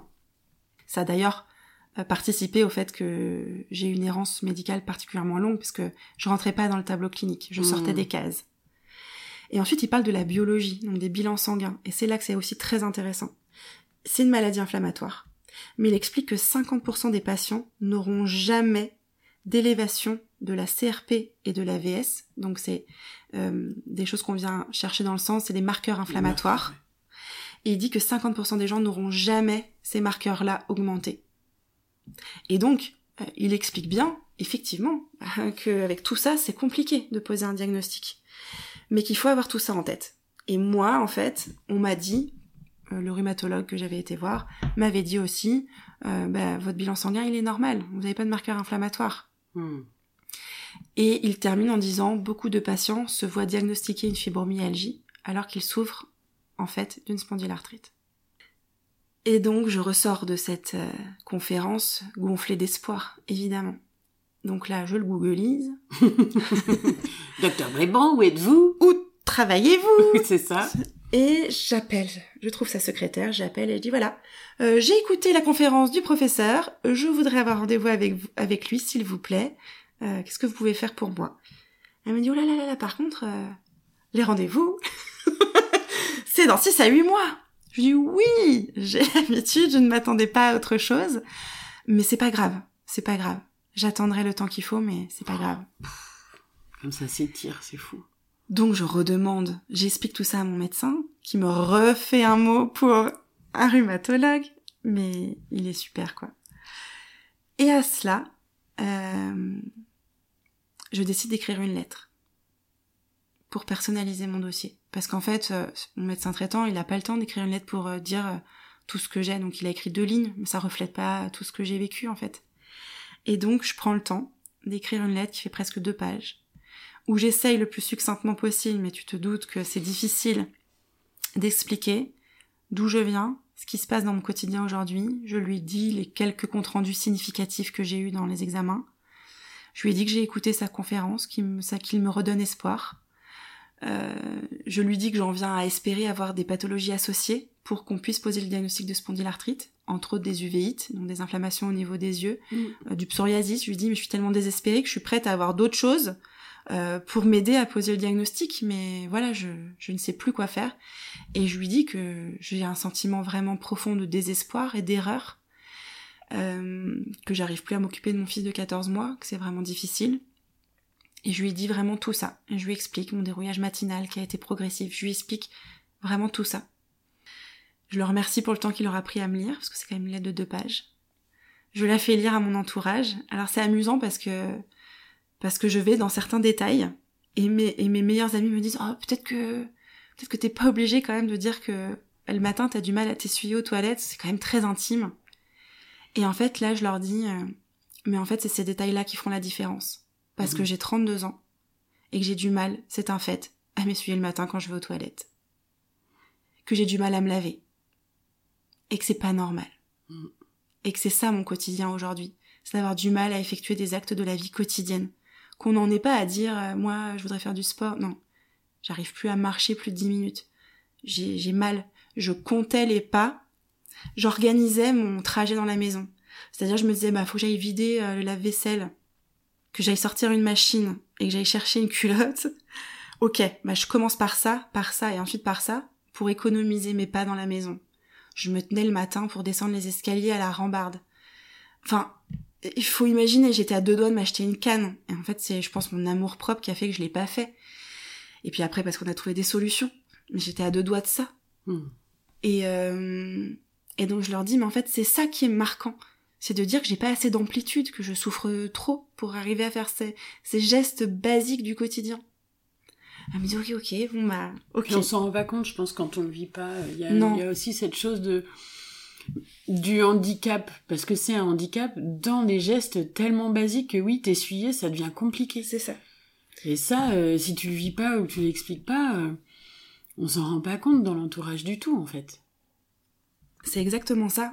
Et en fait, c'est la théorie des cuillères. Je sais pas si tu as déjà entendu parler. Non. Dans les maladies chroniques, en fait, les malades chroniques disent on part avec un, un certain nombre de cuillères le matin au réveil. Et chaque acte de la vie quotidienne nous coûte des cuillères. Mais si se laver, ça te coûte 5 cuillères, et qu'à la base on en avait 20, bah pour faire tout le reste de la journée, il nous reste 15 cuillères. Donc clairement, ça c'est compliqué. Ouais, tu calcules tout, C'est ça, tu évalues tout. c'est ça. Hmm. Donc j'envoie cette lettre, évidemment pleine d'espoir, hein, tu t'en doutes. Et le miracle se produit. Cinq jours après, la secrétaire m'appelle. Il me dit écoutez, le professeur a eu connaissance de votre lettre.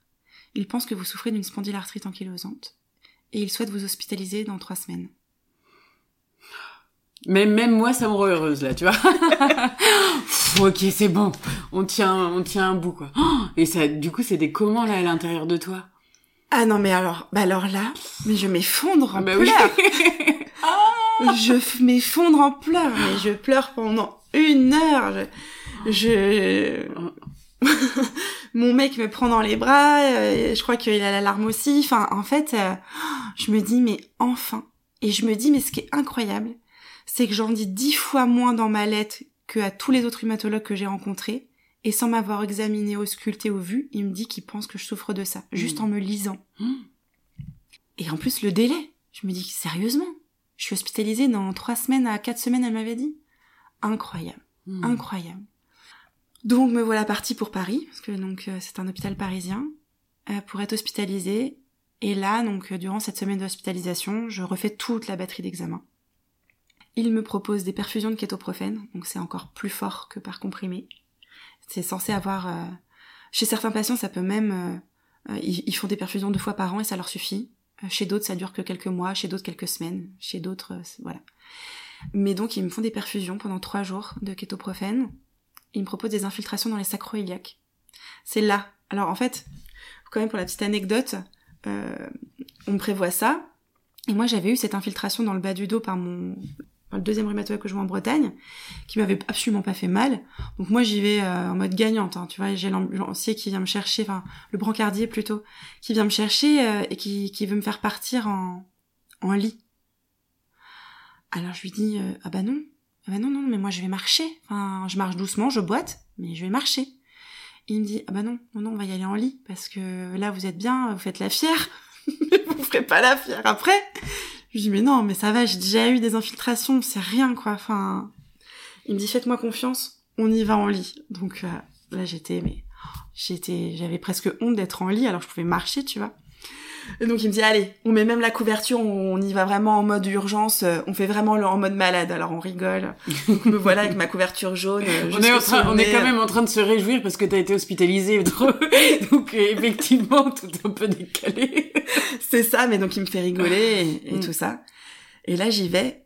Et en fait c'était donc euh, sous radiologie pour être sûr d'être au bon endroit qu'on vient euh, qu'on vient euh, mettre les produits. Je sais même plus ce que c'était. Je pense que c'était des corticoïdes entre autres et des, anesthés- des.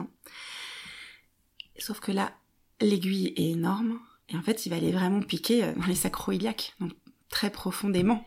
Donc j'ai une anesthésie locale, mais autant te dire que ça ne suffit pas du tout. Que j'ai extrêmement mal à la première injection, donc euh, dans la fesse droite, que je crie, que je me sens pas bien, que je fais presque un malaise, je dis je me sens pas bien, je vais vomir, ça va pas, enfin malaise vagal.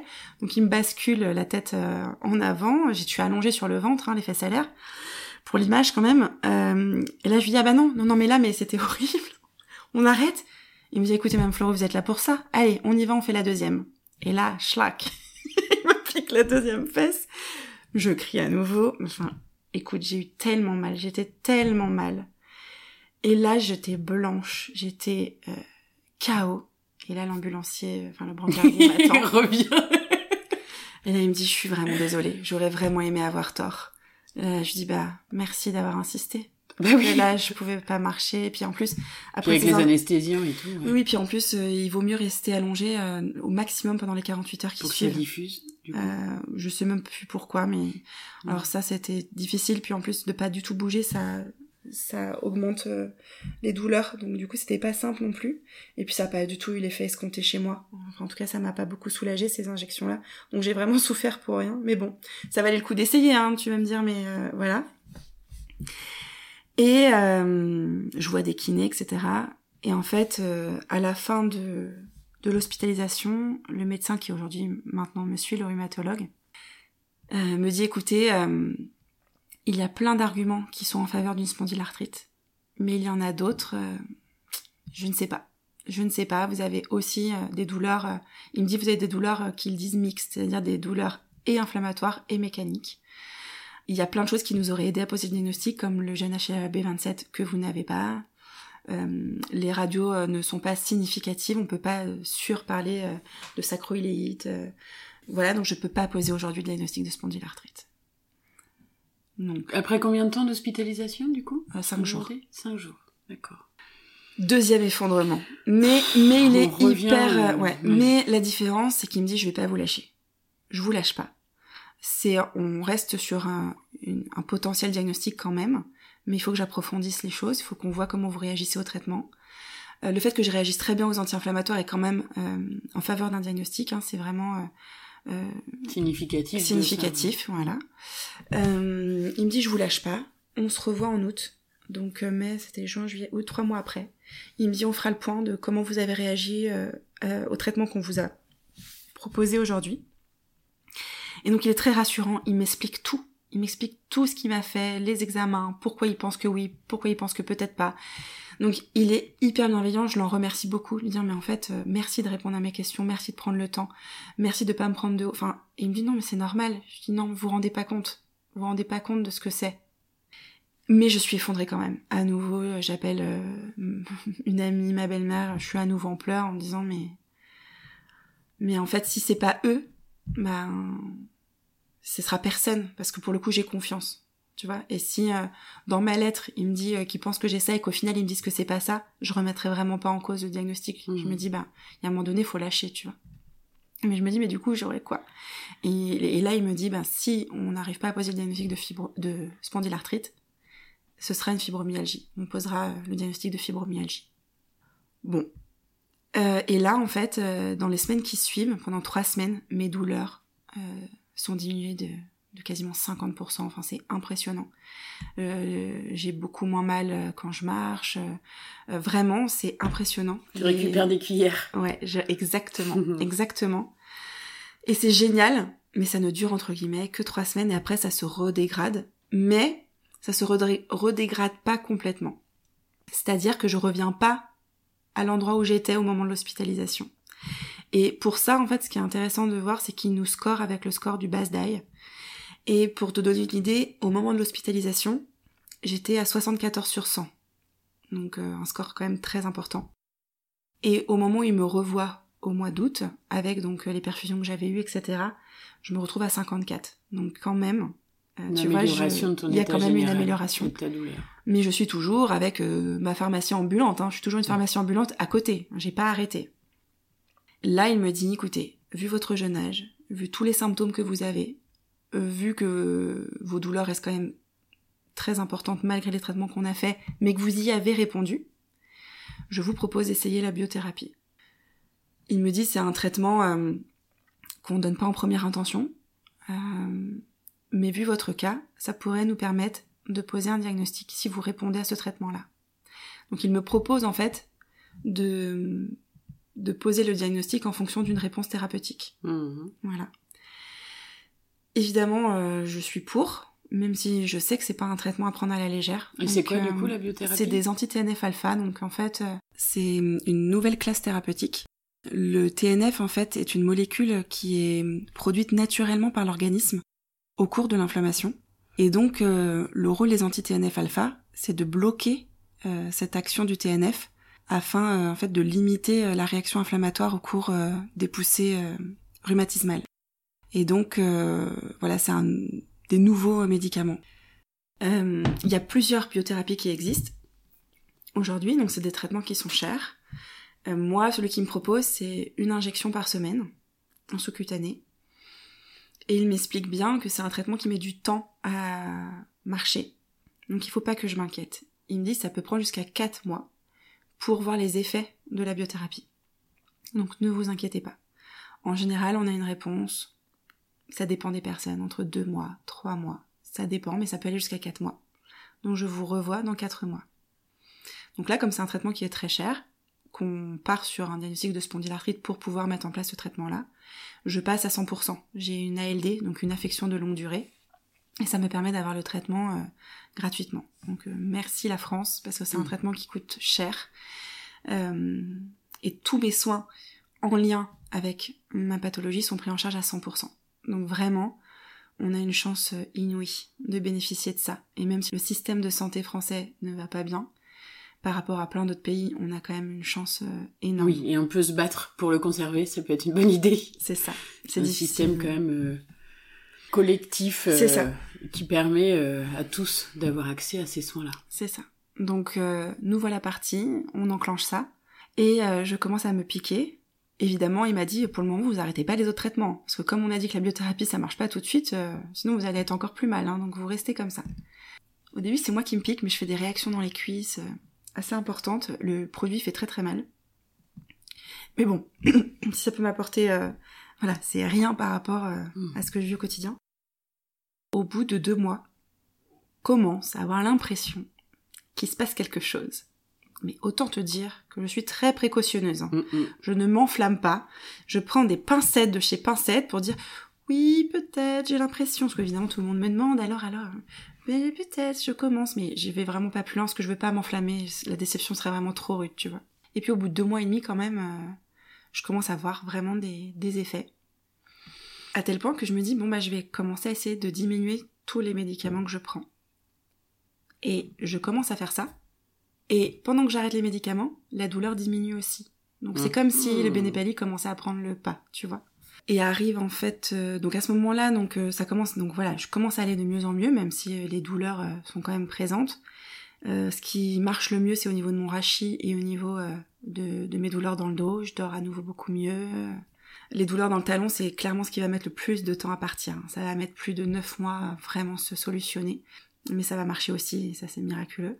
À ce moment-là, ce qui va se passer, c'est que je vais reprendre le travail. Mon congé pa- parental s'arrête et je vais reprendre le travail. Donc gros enjeu pour moi, parce que enfin je commençais à aller mieux et heureusement, sinon je pense que j'aurais pas pu reprendre. Mais euh, nouveau gros rythme, à nouveau deux heures de route par jour, etc., etc. Avec un métier quand même très prenant, à responsabilité. Et voilà, mais en fait les effets du Benepali euh, bah, sont croissants et en fait je vais de mieux en mieux. Donc je revois le médecin en décembre 2021, soit quatre mois après le début des injections. Et là c'est amusant parce que pour la première fois je vais en rendez-vous en me disant ah bah c'est pas aujourd'hui que j'aurai le diagnostic. bon, Ah bah oui, pourquoi parce tu qu'en fait, ça? parce que j'ai encore plein de douleurs. Et donc en fait, je me dis bah non, euh, ça va pas être suffisant. Il va me dire bon bah on attend encore Ah six oui, mois tu de plus. pensais que ça allait enlever tout, tout, toutes les douleurs. C'était une possibilité, oui. D'accord. C'était une possibilité. Chez certaines Il personnes, ça fait quoi ça. du coup comme douleur? Ben, il me restait des douleurs quotidiennes, beaucoup moins fortes. hein, sur une échelle de 10, avant j'étais autour de, tu vois, 8, 9. Là j'étais autour de... Ouais, des fois 6, voilà, ça variait, des fois un peu moins, des fois, voilà. Et donc je me dis, bah non, il va me dire que... Il va me dire qu'en fait, il faut plus de recul pour pouvoir vraiment être sûr que c'est le traitement qui marche. Donc j'arrive et il me dit alors, comment ça va? Je dis, bah... Mitigé, il faut que je vous raconte et tout ça. Donc je lui raconte les, les positifs, je lui raconte que j'ai encore des douleurs. Mais tu vois, j'ai mes, j'ai mes, j'ai mes marqueurs à moi, donc je le fais rire. Je lui dis, bah, écoutez, avant, euh, vous voyez, par exemple, je mettais trois jours pour faire des lasagnes. Je faisais petit à petit, je mettais au frigo, puis j'arrivais à faire mes lasagnes en trois jours. Aujourd'hui, je les fais en une journée. Il me dit, mais c'est super, c'est génial. Tu vois, j'ai mes petits marqueurs comme ça, tu vois. Et, et je lui raconte tout ça, et il me dit, ok, et puis par rapport à vos autres traitements, vous en êtes où? Je lui dis, ben, il me reste, je suis à 10 gouttes de laroxyl, mais sinon, euh, j'ai tout arrêté. Il me dit, comment ça, vous avez tout arrêté? Je dis, bah oui, euh, voilà, j'ai encore mal, mais, mais ça va, quoi. Et, et je préfère arrêter parce que mon foie commençait à trinquer, etc. Il me dit, mais donc, euh, on va vous scorer. Alors, il me score. Et euh, mon BASDAI est à 34. Ah oui. Est à 34 avec juste le Benepali et bon, 10 gouttes de laroxyl, mais clairement, euh, euh, c'est pas ça qui, joue, Mm. qui jouait sur mes douleurs. Il me dit, euh, ah bah alors, c'est, je n'espérais pas tant. Honnêtement, je n'espérais pas tant. C'est vraiment euh, génial. Et on peut donc poser le diagnostic de spondylarthrite non radiographique, axiale et périphérique.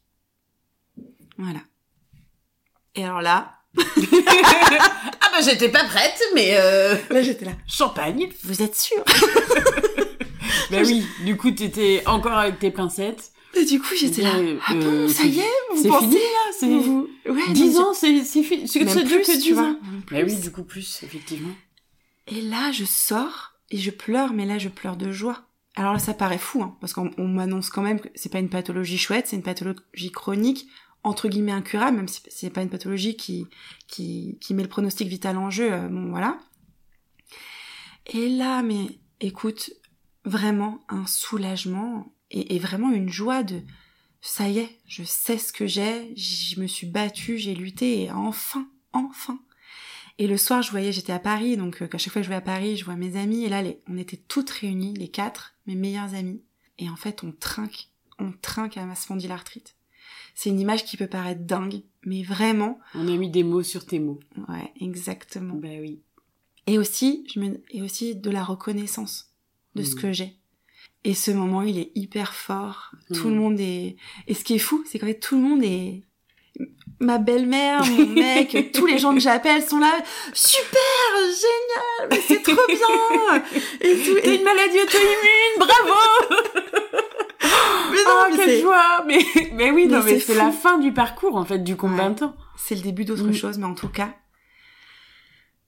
Et puis une réponse, euh, un soulagement, parce que on a enfin trouvé une solution Ouais. pour euh, enlever certaines de tes douleurs. Mais bien sûr, c'est aussi parce Mm. que je vais mieux, que je, je Mm. m'enthousiasme, etc. Et c'est pas un traitement qui est anodin, parce qu'en fait, euh, il, il vient mettre à mal le système immunitaire. Donc on peut développer des infections euh, graves. euh, c'est pour ça qu'avant, on vérifie bien qu'on n'a pas une tuberculose latente, parce que ça peut faire flamber ça. Donc c'est- vraiment... Il y a plein de précautions avant, un gros bilan à faire avant de mettre en place cette biothérapie. Et il y a un risque d'infection plus importante, et, etc. Donc... voilà, c'est c'est pas anodin comme traitement, mais moi c'est la libération quoi. Je Mm. revis, je revis. Et ce qui est fou, c'est que ça s'arrête pas au bout de quatre mois quoi. Euh, il me revoit donc euh, trois mois après. Enfin vraiment, je me sens suivie. Il me dit si entre temps il y a quoi que ce soit, vous m'appelez, vous voilà. Et ça va de mieux en mieux. Après clairement, euh, j'ai encore des poussées. Donc en fait là, on a un recul de euh, de un an, euh, un an et demi presque. hein. Et hum, et donc moi, ce qui est particulier, c'est ce qu'il m'a dit hein, sur les autres rendez-vous. Je vais pas redétailler chaque rendez-vous, mais il me dit que moi j'ai une spondylarthrite dite atypique, que je rentre pas dans les cases, et que c'est pour ça que ça a été aussi très difficile de poser le diagnostic, que c'est aussi plus difficile à prendre en charge, que les spondylarthrites atypiques répondent moins bien au traitement, D'accord.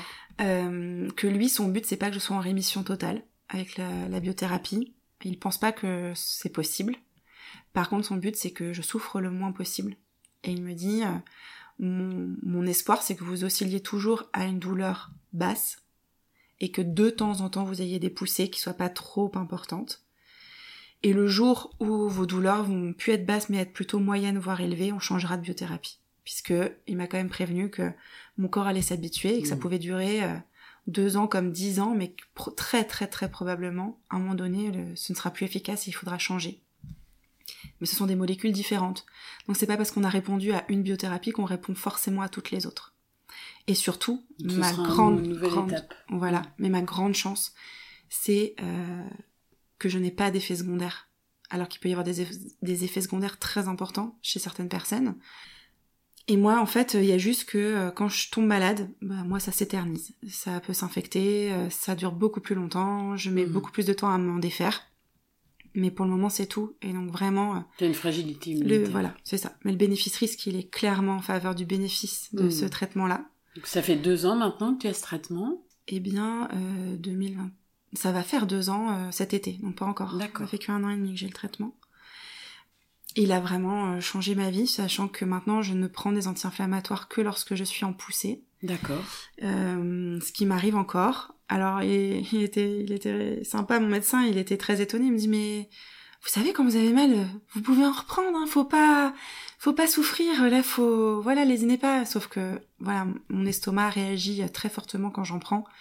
Donc c'est vraiment euh, doser, euh, euh, est-ce que je tiens au niveau de mes douleurs ou est-ce que je reprends des anti-inflammatoires et, et que du coup j'ai mal au ventre même si je prends des protecteurs gastriques. Mais du coup, comme j'en prends plus du tout, quand j'en prends, bah, ça marche super bien. Ça, vraiment, ça, ça vient vraiment, vraiment là. J'ai, j'ai eu justement euh, une poussée au niveau des cervicales et du rachis et ça, m'a vraiment beaucoup, beaucoup soulagée. Hmm. Il m'a prescrit aussi des patchs dont j'avais jamais entendu parler et qu'on m'avait jamais prescrit. Euh, Versatis, je le dis pour les personnes qui pourraient euh, écouter, euh, c'est des patchs anesthésiants qu'on peut porter que 12 heures par jour, qu'on colle sur la peau. Et, et moi, ça m'aide beaucoup. Je les porte la nuit parce que c'est là où j'ai principalement mal quand je suis en poussée. Euh, j'ai repris la kiné et je suis tombée sur une kiné absolument géniale. Euh, ça fait pas très longtemps parce que j'ai eu du mal à y retourner, Hmm. mais euh, le feeling passe super bien. Je la sens vraiment à l'écoute et elle est force de proposition. Elle me propose d'autres choses. Elle connaît très bien ma pathologie. Elle ne la remet pas en question et ça c'est important pour moi aussi parce que j'ai beaucoup euh, qui se permettaient de dire ah, et la fibromyalgie alors etc. Voilà. Et je me rends compte que je n'ai pas du tout parlé du centre antidouleur quand même. On a zappé ça. Alors, qu'est-ce qui s'est passé au centre antidouleur? Oui, en fait, le centre antidouleur, j'ai le rendez-vous après mon hospitalisation à Paris. Au début, elle est très bienveillante, elle me demande de raconter toute mon histoire depuis le début. Le rendez-vous dure deux heures, je raconte tout. Et euh, elle commence à aller dans le penchant aussi un petit peu psychologique et je joue le jeu de dire les choses qui ont été difficiles pour moi euh, dans ma vie. Et je vois pas trop le coup venir quoi. Mais en fait, euh, très rapidement, et eh ben en fait, elle se centre beaucoup sur le psychologique. Et à me dire que c'est par rapport à ce que j'ai vécu, qu'il y a des gens qui ont vécu mille fois pire. Enfin, je veux dire, c'est ce que je lui dis aussi. Hein. Je lui dis, attention, là vous me parlez euh, des traumatismes de ma vie. oui, j'ai perdu ma mère, c'est une des choses qui a été le plus difficile pour moi. Euh, voilà, somme toute, euh, résumer tout à ça, ça me paraît trop gros, ça me paraît même énorme en fait. Et même sur d'autres choses qui ont été difficiles, je lui dis, je, je peux pas me retrouver à dire que c'est uniquement ça. Et en fait, je lui parle du fait que j'ai un rhumatologue qui me dit que c'est les disques, un rhumatologue qui me dit que c'est la fibromyalgie, et là, suite à mon hospitalisation, qu'on va euh, tenter euh, probablement un traitement pour voir si c'est la spondylarthrite. Et je lui dis, mais qu'est-ce que je fais? Enfin, en fait, elle me perd, elle me dit que pour elle, c'est la fibromyalgie, que ça n'a pas de doute. Enfin, mais pareil, elle regarde pas les, les comptes rendus, elle regarde pas les images. Et, euh, et puis en fait, elle essaie de me faire rentrer dans cette fibromyalgie, c'est-à-dire qu'elle essaie de me faire rentrer dans les cases. Et donc, elle veut me scorer aussi. Et elle me dit, euh, elle me fait la liste. Euh, Est-ce que vous avez euh, des troubles urinaires? Je dis non, pas du tout. Est-ce que vous avez des difficultés de concentration? Je dis bah non. Vous êtes sûr? Je dis ben oui. Ah bon, mais vous arrivez à suivre un film, à lire un livre? Je dis bah oui, tout à fait, il n'y a pas de problème. Et vraiment, elle insiste. Elle hmm. veut que j'ai ça. Et je dis bah non. Je dis je pense que j'ai assez de symptômes comme ça pour que vous me mettiez pas un Alzheimer précoce en plus. Enfin, ça va en fait. Et l'autre chose qui a été hyper dure, je ressors vraiment pas bien de ce rendez-vous, c'est qu'elle me dit bon, euh, du coup, bah faire de la kiné. je dis oui. Euh, vous avez autre chose à me proposer? En fait, je suis en centre anti-douleur. Donc en fait, je me dis mais ils vont proposer autre chose que d'autres. Euh, que de la kiné. Oui, bah enfin quelque chose de novateur. Sinon, à quoi ça sert un centre bah anti-douleur? Puisque en fait, faut se rendre compte que le centre anti-douleur, c'est le bout du chemin chez les patients qui sont douloureux. Mm. C'est-à-dire qu'on n'y va pas parce qu'on a vu de la lumière. On n'y va pas parce qu'on a mal depuis 15 jours. Il y a 8 mois d'attente. Et on y va quand on a essayé toutes les pistes. On y va quand on ne sait plus quoi faire. On a tout essayé et ça ne marche pas. Ou ça ne marche pas assez. des choses originales, me dis pas, euh, va faire de la kiné, doudou, on sait. Elle me propose le TENS. Donc euh, c'est de la stimulation, euh, en fait c'est des patchs qu'on vient coller sur la peau et ça vient stimuler un peu. Et c'est censé venir abaisser le, la douleur parce que ça vient donner une information à notre cerveau et faire traiter l'information de la douleur différemment. Donc j'accepte de le mettre en place. Et elle me parle de la piscine. Alors je lui dis ah oui oui bah la piscine j'ai essayé, bah j'ai pas pu marcher pendant 48 heures après la piscine. Elle me donne plein d'exemples comme ça. Et je lui dis bah j'ai essayé et que ça a été un échec. Et là elle est un peu condescendante et elle me dit bah écoutez Madame Fleuro, euh, je sais plus exactement ces mots mais en gros elle me dit va quand même falloir y mettre du vôtre hein, parce qu'il va falloir m'aider sinon on va pas y arriver. Et là, c'est là que je lui dis, je lui dis, mais en fait, vous ne vous rendez pas compte. Vous vous rendez pas compte que c'est le bout du chemin aujourd'hui pour moi. Que j'ai j'ai essayé ce que euh, la mamie d'un tel a dit, que la recette de la grand-mère a fait, euh, que la kiné dit, que l'ostéopathe. J'ai été faire des thérapies en biorésonance. Euh, j'ai été voir des acupuncteurs, des... J'ai été faire mille choses. Donc, en fait, c'est pas de la mauvaise volonté. Je suis en train de vous dire ça, j'ai déjà essayé, ça n'a pas marché. Qu'est-ce que vous avez d'autre à me proposer? C'est à vous de m'aider, c'est pas à moi de vous aider. Donc là, elle se radoucit un peu, elle me dit mais oui, je sais, je sais. Je dis mais non, vous savez pas, non. Il semble que vous ne sachiez pas. Et se termine le rendez-vous où en fait elle me met le bazar dans la tête, je lui explique le test thérapeutique qu'on va faire. Elle me dit euh, mais non pas du tout, euh, ça n'a pas marché. Et en fait, elle me laisse entendre que euh, que ça va faire un effet placebo. Qu'en fait, c'est pas parce que je vais réagir à la biothérapie qu'on pourra poser le diagnostic de spondylarthrite, que c'est probablement parce que en fait, euh, je vais essayer ça que forcément ça va faire un peu un effet placebo et que ça va me faire du bien à la tête, mais qu'en fait c'est tout. Et donc là, je suis complètement déstabilisée. C'est fou, hein. on arrive à nous retourner le cerveau. Et, là, j'étais en train de repenser aux épisodes précédents où, euh, en fait, les maladies chroniques, il y a vraiment ce truc de non, non, mais c'est psychologique, madame. Euh. C'est ça. Et en fait, euh, c'est difficile. Là, je dis, mais je fais quoi, Je fais quoi du coup? Mm. je, je, je vais où? Je je je j'essaye quand même la biothérapie. Je je suis alors que pour moi c'était une certitude que j'allais essayer, mais elle arrive à me mettre le doute. Et là, elle me dit, bah écoutez, Maintenant, c'est de votre responsabilité, hein. c'est vous qui avez demandé plusieurs avis, maintenant vous vous débrouillez. Et là, en fait, elle me fait culpabiliser d'avoir été prendre plusieurs avis. Et en gros, elle me dit, bah voilà, maintenant c'est votre responsabilité. Vous avez été soumettre votre cas à plusieurs personnes, bah vous vous débrouillez avec ce qu'il en ressort et vous mmh. faites vos propres choix. Et je trouve ça très violent parce qu'en fait, euh, moi, si j'avais pu avoir qu'un avis, ça m'allait très bien. Bien sûr, c'est violent. Après, je le dis tout ça avec mon ressenti. J'allais à tous ces rendez-vous, j'y allais avec tellement d'attente, hmm. tellement d'espoir, que c'est facile d'être déçu.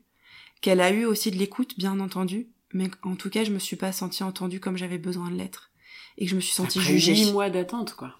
Et je me suis sentie jugée. Hmm. Et le prochain rendez-vous, il était quatre mois après. Donc autant te dire que je ressors en me disant, bah dis donc. Euh, tout ça pour ça. Ouais, mais après, c'est saturé. Hein. C'est saturé. Il faut s'en, il faut s'en rendre compte, et c'est important de le dire aussi, hein, de dire. Euh, on en est là quand même aujourd'hui, quoi. Je vais passer vite, j'essaye le tense. Au final, euh, je me fais mal. J'arrive à me faire mal avec le tense et je me bloque. Et du coup, euh, après, je réessaye un peu, mais moi, je trouve qu'il n'y a pas d'effet. Euh, qu'en fait c'est très prenant, qu'il faut penser à le mettre, faut le brancher, les patchs se déplacent. Du coup, je me prends des châtaignes à chaque fois parce que c'est l'électricité. Quand j'essaie de les repositionner, les fils me gênent. Enfin, ça me correspond pas et moi je trouve que ça ne fait pas d'effet positif. Et là, pareil, elle me dit non, non, mais bien sûr que ça marche, mais si vous, vous avez pas envie d'essayer, il euh, n'y a pas de souci, hein, mais ça marche. Bon, je laisse couler parce que je me dis je vais pas, je vais pas mettre de l'énergie là-dedans, mais mon, mon, rhumatologue à Paris, il me dit que lui, il est pas surpris que ça marche pas parce que dans la spondylarthrite, c'est pas forcément euh, quelque chose euh, qui va beaucoup marcher, quoi. Oui, ça marcherait plutôt sur les, les fibromyalgies ou des choses comme ça. En fait, euh, pendant ce rendez-vous aussi, ce qui a été euh, compliqué et qui euh, m'est arrivé plusieurs fois, c'était qu'au bout de à peine un quart d'heure assise sur la chaise en face d'une personne qui finalement ne me connaissait absolument pas, je pouvais entendre que c'était parce que je commençais à avoir un état dépressif que j'avais des douleurs. Donc mes douleurs étaient liées à mon état plus ou moins dépressif, hein, parce que je me suis jamais considérée comme en dépression, mais effectivement, il y a un moment où, clairement ça, n'allait pas enfin j'essaie de les convaincre et c'était complètement fou de leur dire mais mais pas du tout. En fait, vous prenez le problème à l'envers. C'est parce que je souffre et ce depuis euh, des années et de manière extrêmement intense depuis plusieurs mois qu'en fait mon moral commence à décliner. Mais il faut pas prendre le problème à l'inverse. Et ça, c'était vraiment vraiment euh, difficile à entendre. Et j'avais besoin qu'ils entendent que c'était pas ça et que le problème il n'était pas là. D'accord. Donc aujourd'hui, qu'est-ce qui te soulage alors? Eh bien, ce qui me soulage, en fait, c'est vraiment euh, un ensemble de choses. C'est déjà euh, le diagnostic, il a changé énormément de choses pour moi. Hmm. La reconnaissance qui va avec, le fait que je sache ce que j'ai. Petit à petit, j'ai l'impression d'accepter de plus en plus l'état dans lequel je me retrouve. Et c'est long d'accepter. C'est difficile. Hein. Je suis passée par euh, beaucoup de colère quand même. Je le savais qu'il y aurait le, le revers de la médaille le diagnostic c'était la joie et je savais qu'à un moment donné ça allait s'estomper et que la réalité allait reprendre le dessus. Et effectivement, c'est arrivé. Et donc voilà, c'est c'est de m'automasser énormément. D'accord. Euh, de parler, de me parler à mon corps en fait, de dire ok ça va aller, ça va aller, on va s'en sortir. Enfin, c'est peut-être bête, mais vraiment, je m'automasse en, essayant de me relâcher quoi, de pas me crisper plus, de faire quelques mouvements que les kinés m'ont donné, parce qu'aujourd'hui j'ai moins peur de me faire mal. Avant j'avais tellement peur d'avoir encore plus mal ou de de générer encore plus d'inflammation que je j'arrêtais. Mais en mmh. fait le mouvement euh, c'est important. Après euh, je te dis ça parce que là je me sors d'une petite crise euh, et je suis assez fière de moi. Mais quand les crises durent des semaines, l'état d'esprit il est quand même différent. Et aujourd'hui, ce qui reste difficile, c'est qu'en fait, j'ai l'impression d'avoir une épée de Damoclès au-dessus de la tête à me dire euh, si ça se trouve ça y est, c'est le bénépali qui marche plus et ça recommence, ça repart. Mm. Et si en fait on me disait, ok, tu vas avoir une poussée, ça va durer trois semaines, tu vas avoir mal, mais après c'est bon, je le vivrais pas du tout de la même manière. C'est que tu sais pas à quel ça. moment, euh, pendant ça. combien de temps le bénéphalique ferait du bien. C'est ça. Et donc des fois c'est difficile de me dire, ok, est-ce que c'est juste entre guillemets une simple poussée, ou est-ce que c'est le début de à nouveau, ça recommence, ça repart, ouais. et on sait pas quel traitement va à nouveau marcher? Et ça moralement c'est difficile quand ça s'installe, quand ça dure.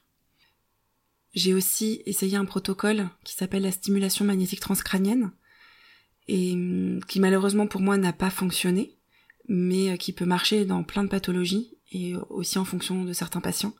Voilà, le principe c'est de venir euh, créer un champ magnétique au niveau d'une zone du cerveau bien précise. Moi j'ai essayé deux protocoles, donc à deux zones différentes. Et en fait c'est censé venir euh, faire euh, baisser le seuil de douleur, puisque c'est le cerveau qui traite aussi les informations de la douleur.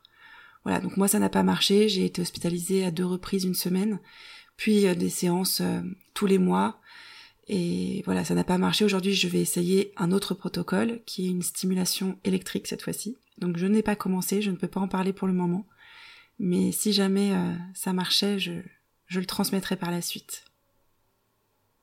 Voilà, mais sinon je vis beaucoup mieux, j'arrive à faire plein de choses, j'ai même des journées où voilà, à part le matin où ça c'est quand même systématique, j'ai quand même mal mais le dérouillage matinal il est si peu significatif aujourd'hui, Mm.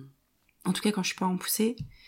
Et j'arrive à faire des choses euh, super. Là voilà, euh, c'était pour donner un, un élément quand même, euh, on était au ski et euh, j'ai tiré ma fille qui était sur ses skis, moi j'étais à pied et euh, j'ai couru sur quelques mètres et là ma fille s'est exclamée Mais maman, tu cours!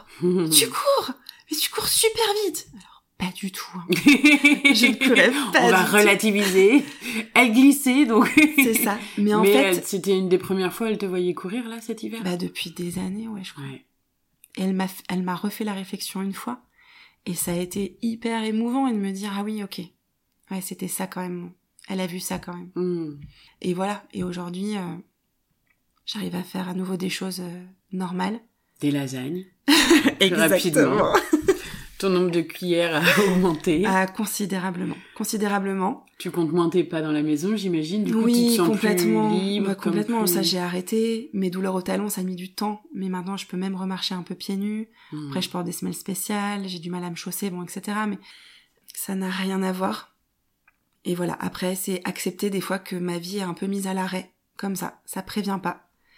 Et voilà, bah, dimanche dernier, dès le Mm. matin, c'était terminé. J'ai passé ma journée à alité. euh, et euh, c'est c'est accepter ça et des fois c'est pas facile parce qu'en fait euh, j'ai envie d'avoir une vie trépidante, euh, j'ai envie de mener à bien tous mes projets et des fois je je suis obligée de m'arrêter, de ralentir ou même dans mes journées. C'est accepter que quelqu'un de mon âge ferait ce que j'ai envie de faire en même pas quelques heures ou en une journée et que moi je dois l'étaler sur plusieurs semaines parce qu'il me faut des jours de récup entre que sinon je force trop et ça des fois c'est encore difficile de m'arrêter à temps. Voilà, j'essaye de m'écouter beaucoup plus, mais c'est un long chemin de quand on s'est pas écouté pendant tant d'années et d'avoir forcé pendant tant d'années. Mais c'est ça. Puis de des fois, t'es en enthousiaste, t'as pas mal, donc tu te dis, ah bah j'y vais, j'y vais. Et en fait, Mm. bah tu te retrouves à la fin de la journée, t'as plus du tout de cuillère et en fait, t'es pas arrivé jusqu'à ton lit, donc c'est ça. Mais du coup, ça. ça, s'étale sur des semaines. C'est ça. Mm.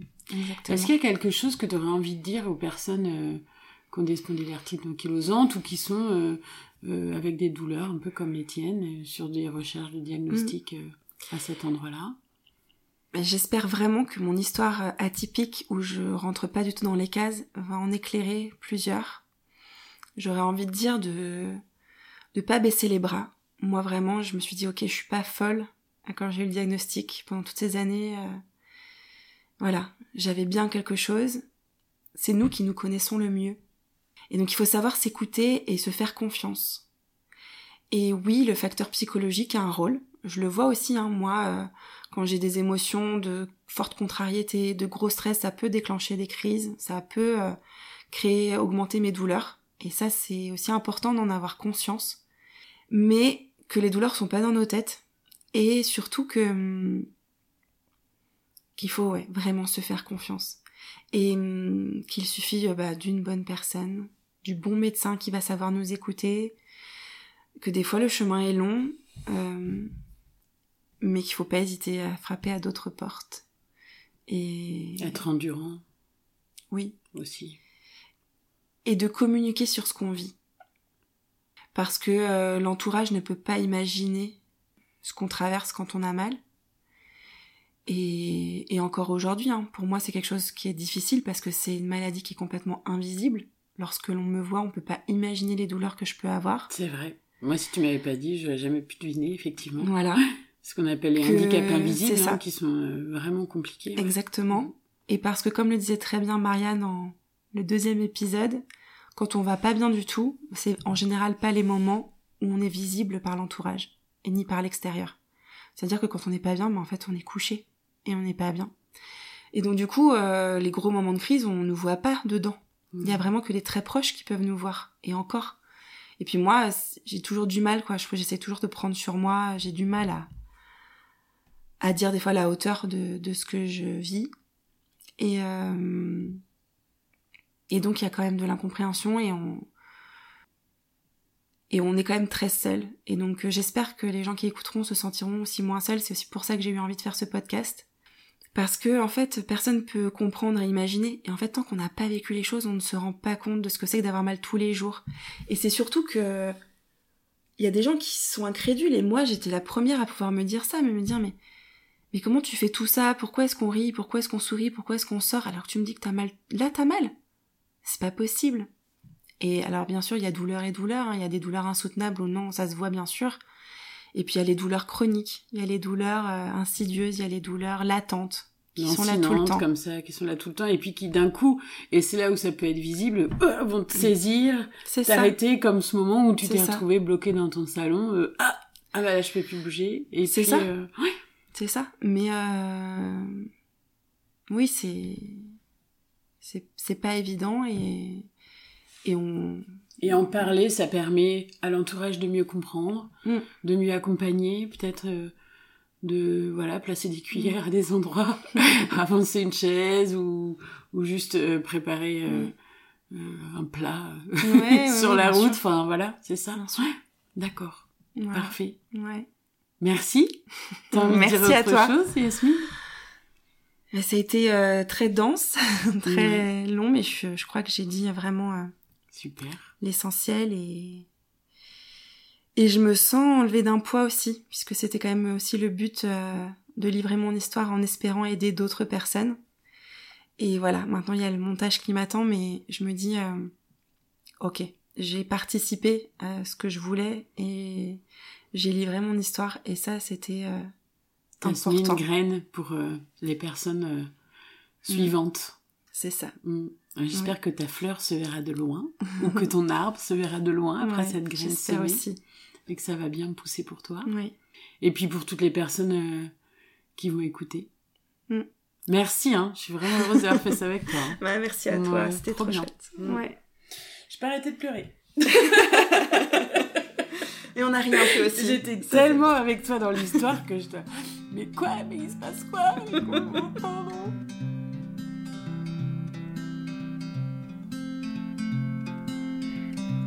J'espère que cet épisode vous aura plu. Elodie, merci encore pour ton investissement dans ce projet. Merci d'avoir été mon binôme pour mon épisode. Ton sourire confiant, tes yeux régulièrement embués de larmes m'ont permis de me sentir réellement écoutée et entendue. Je tiens à remercier les personnes qui m'ont soutenue durant ces dernières années, particulièrement difficiles. Que ce soit ma famille, ma belle famille ou mes très chers amis, jamais aucun de vous n'a mis en doute mes douleurs, et cela a tout changé. Nicolas, même si tout n'est pas parfait, construire ma vie avec toi et former notre famille est ma plus belle aventure. Flora, France et Lorraine, merci pour votre soutien indéfectible au quotidien. La vie ne serait vraiment pas pareille sans vous. Et pour finir, merci à tous les médecins et plus largement les professionnels de santé qui cherchent des solutions pour leurs patients, qui nous écoutent et surtout nous entendent. Vous faites la différence et vous êtes essentiels.